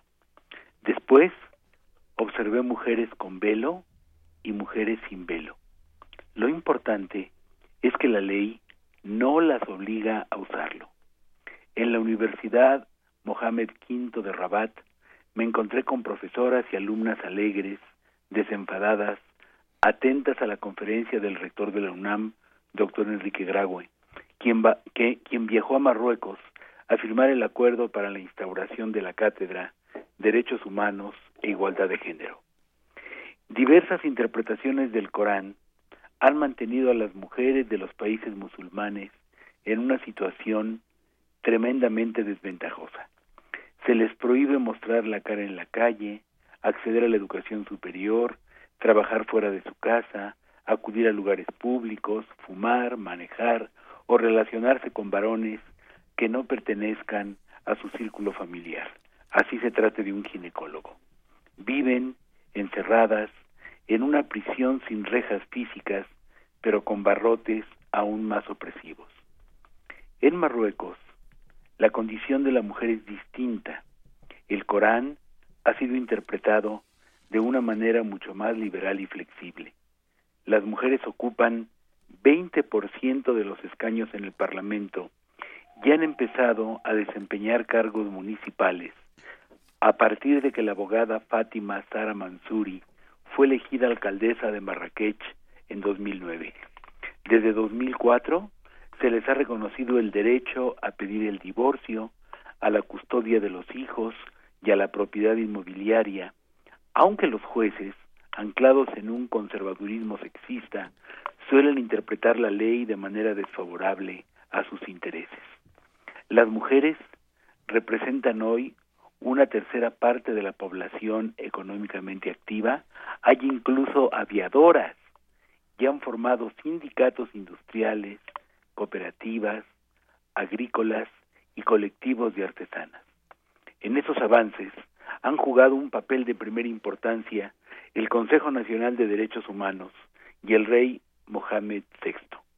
A la muerte de su padre, el monarca despidió indemnizándolas a las mujeres del harén paterno y eligió una sola esposa, Laya Salma, ingeniera informática de notable belleza.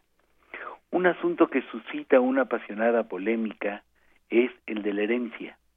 En las sociedades musulmanas, los hombres heredan el doble que las mujeres. Esa desigualdad ha sido combatida por el Consejo Nacional de Derechos Humanos, pero una parte importante de la sociedad considera que el punto no es revisable porque se trata de un mandamiento del Corán, ya que los hombres tienen bajo su tutela a las mujeres y son los responsables de los aspectos económicos y de cuidar que nada les falte a ellas, el libro sagrado señala que les corresponde el doble de la herencia. El Partido Islamista Justicia y Desarrollo, vencedor en las recientes elecciones legislativas, se opone a que eso cambie e intenta poner a la sociedad contra el Consejo Nacional de Derechos Humanos, acusando a sus integrantes nada menos que de no ser musulmanes. Las mujeres marroquíes tienen aún un largo trecho que recorrer en la lucha por sus derechos, pero lo logrado es asombroso en un país donde el 99% de la población es musulmana el 1% restante judía o cristiana. En otros temas, en cambio, la intolerancia religiosa sigue imponiéndose sin resquicios. La ley condena las relaciones sexuales extramaritales y la homosexualidad. Aunque a los homosexuales no se les condena a muerte, como en otros países islámicos, se les aplica pena de prisión. Ahora mismo están sometidas a proceso un par de muchachas adolescentes que se besaron en público.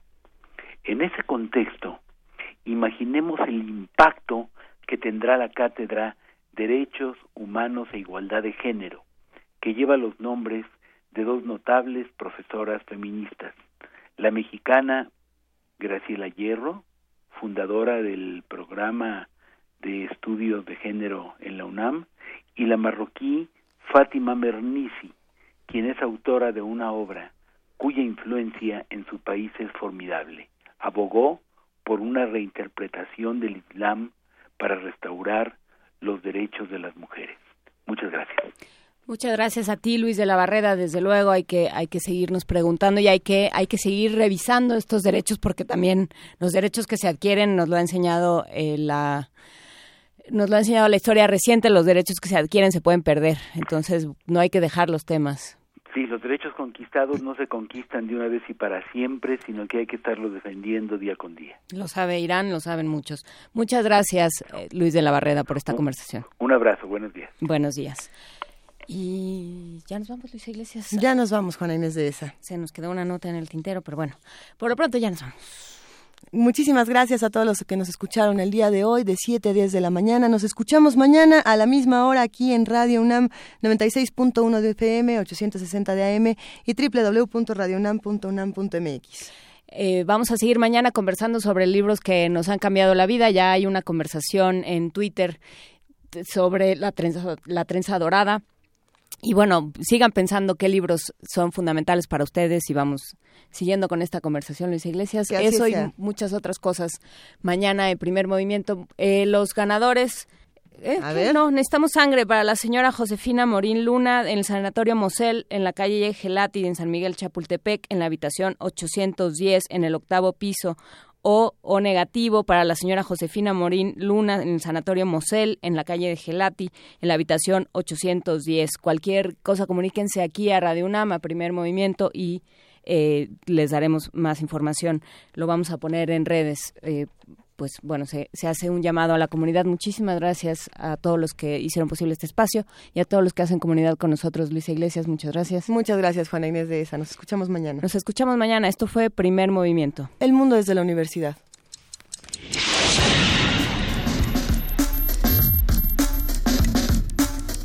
Radio UNAM presentó Primer Movimiento. El mundo desde la universidad.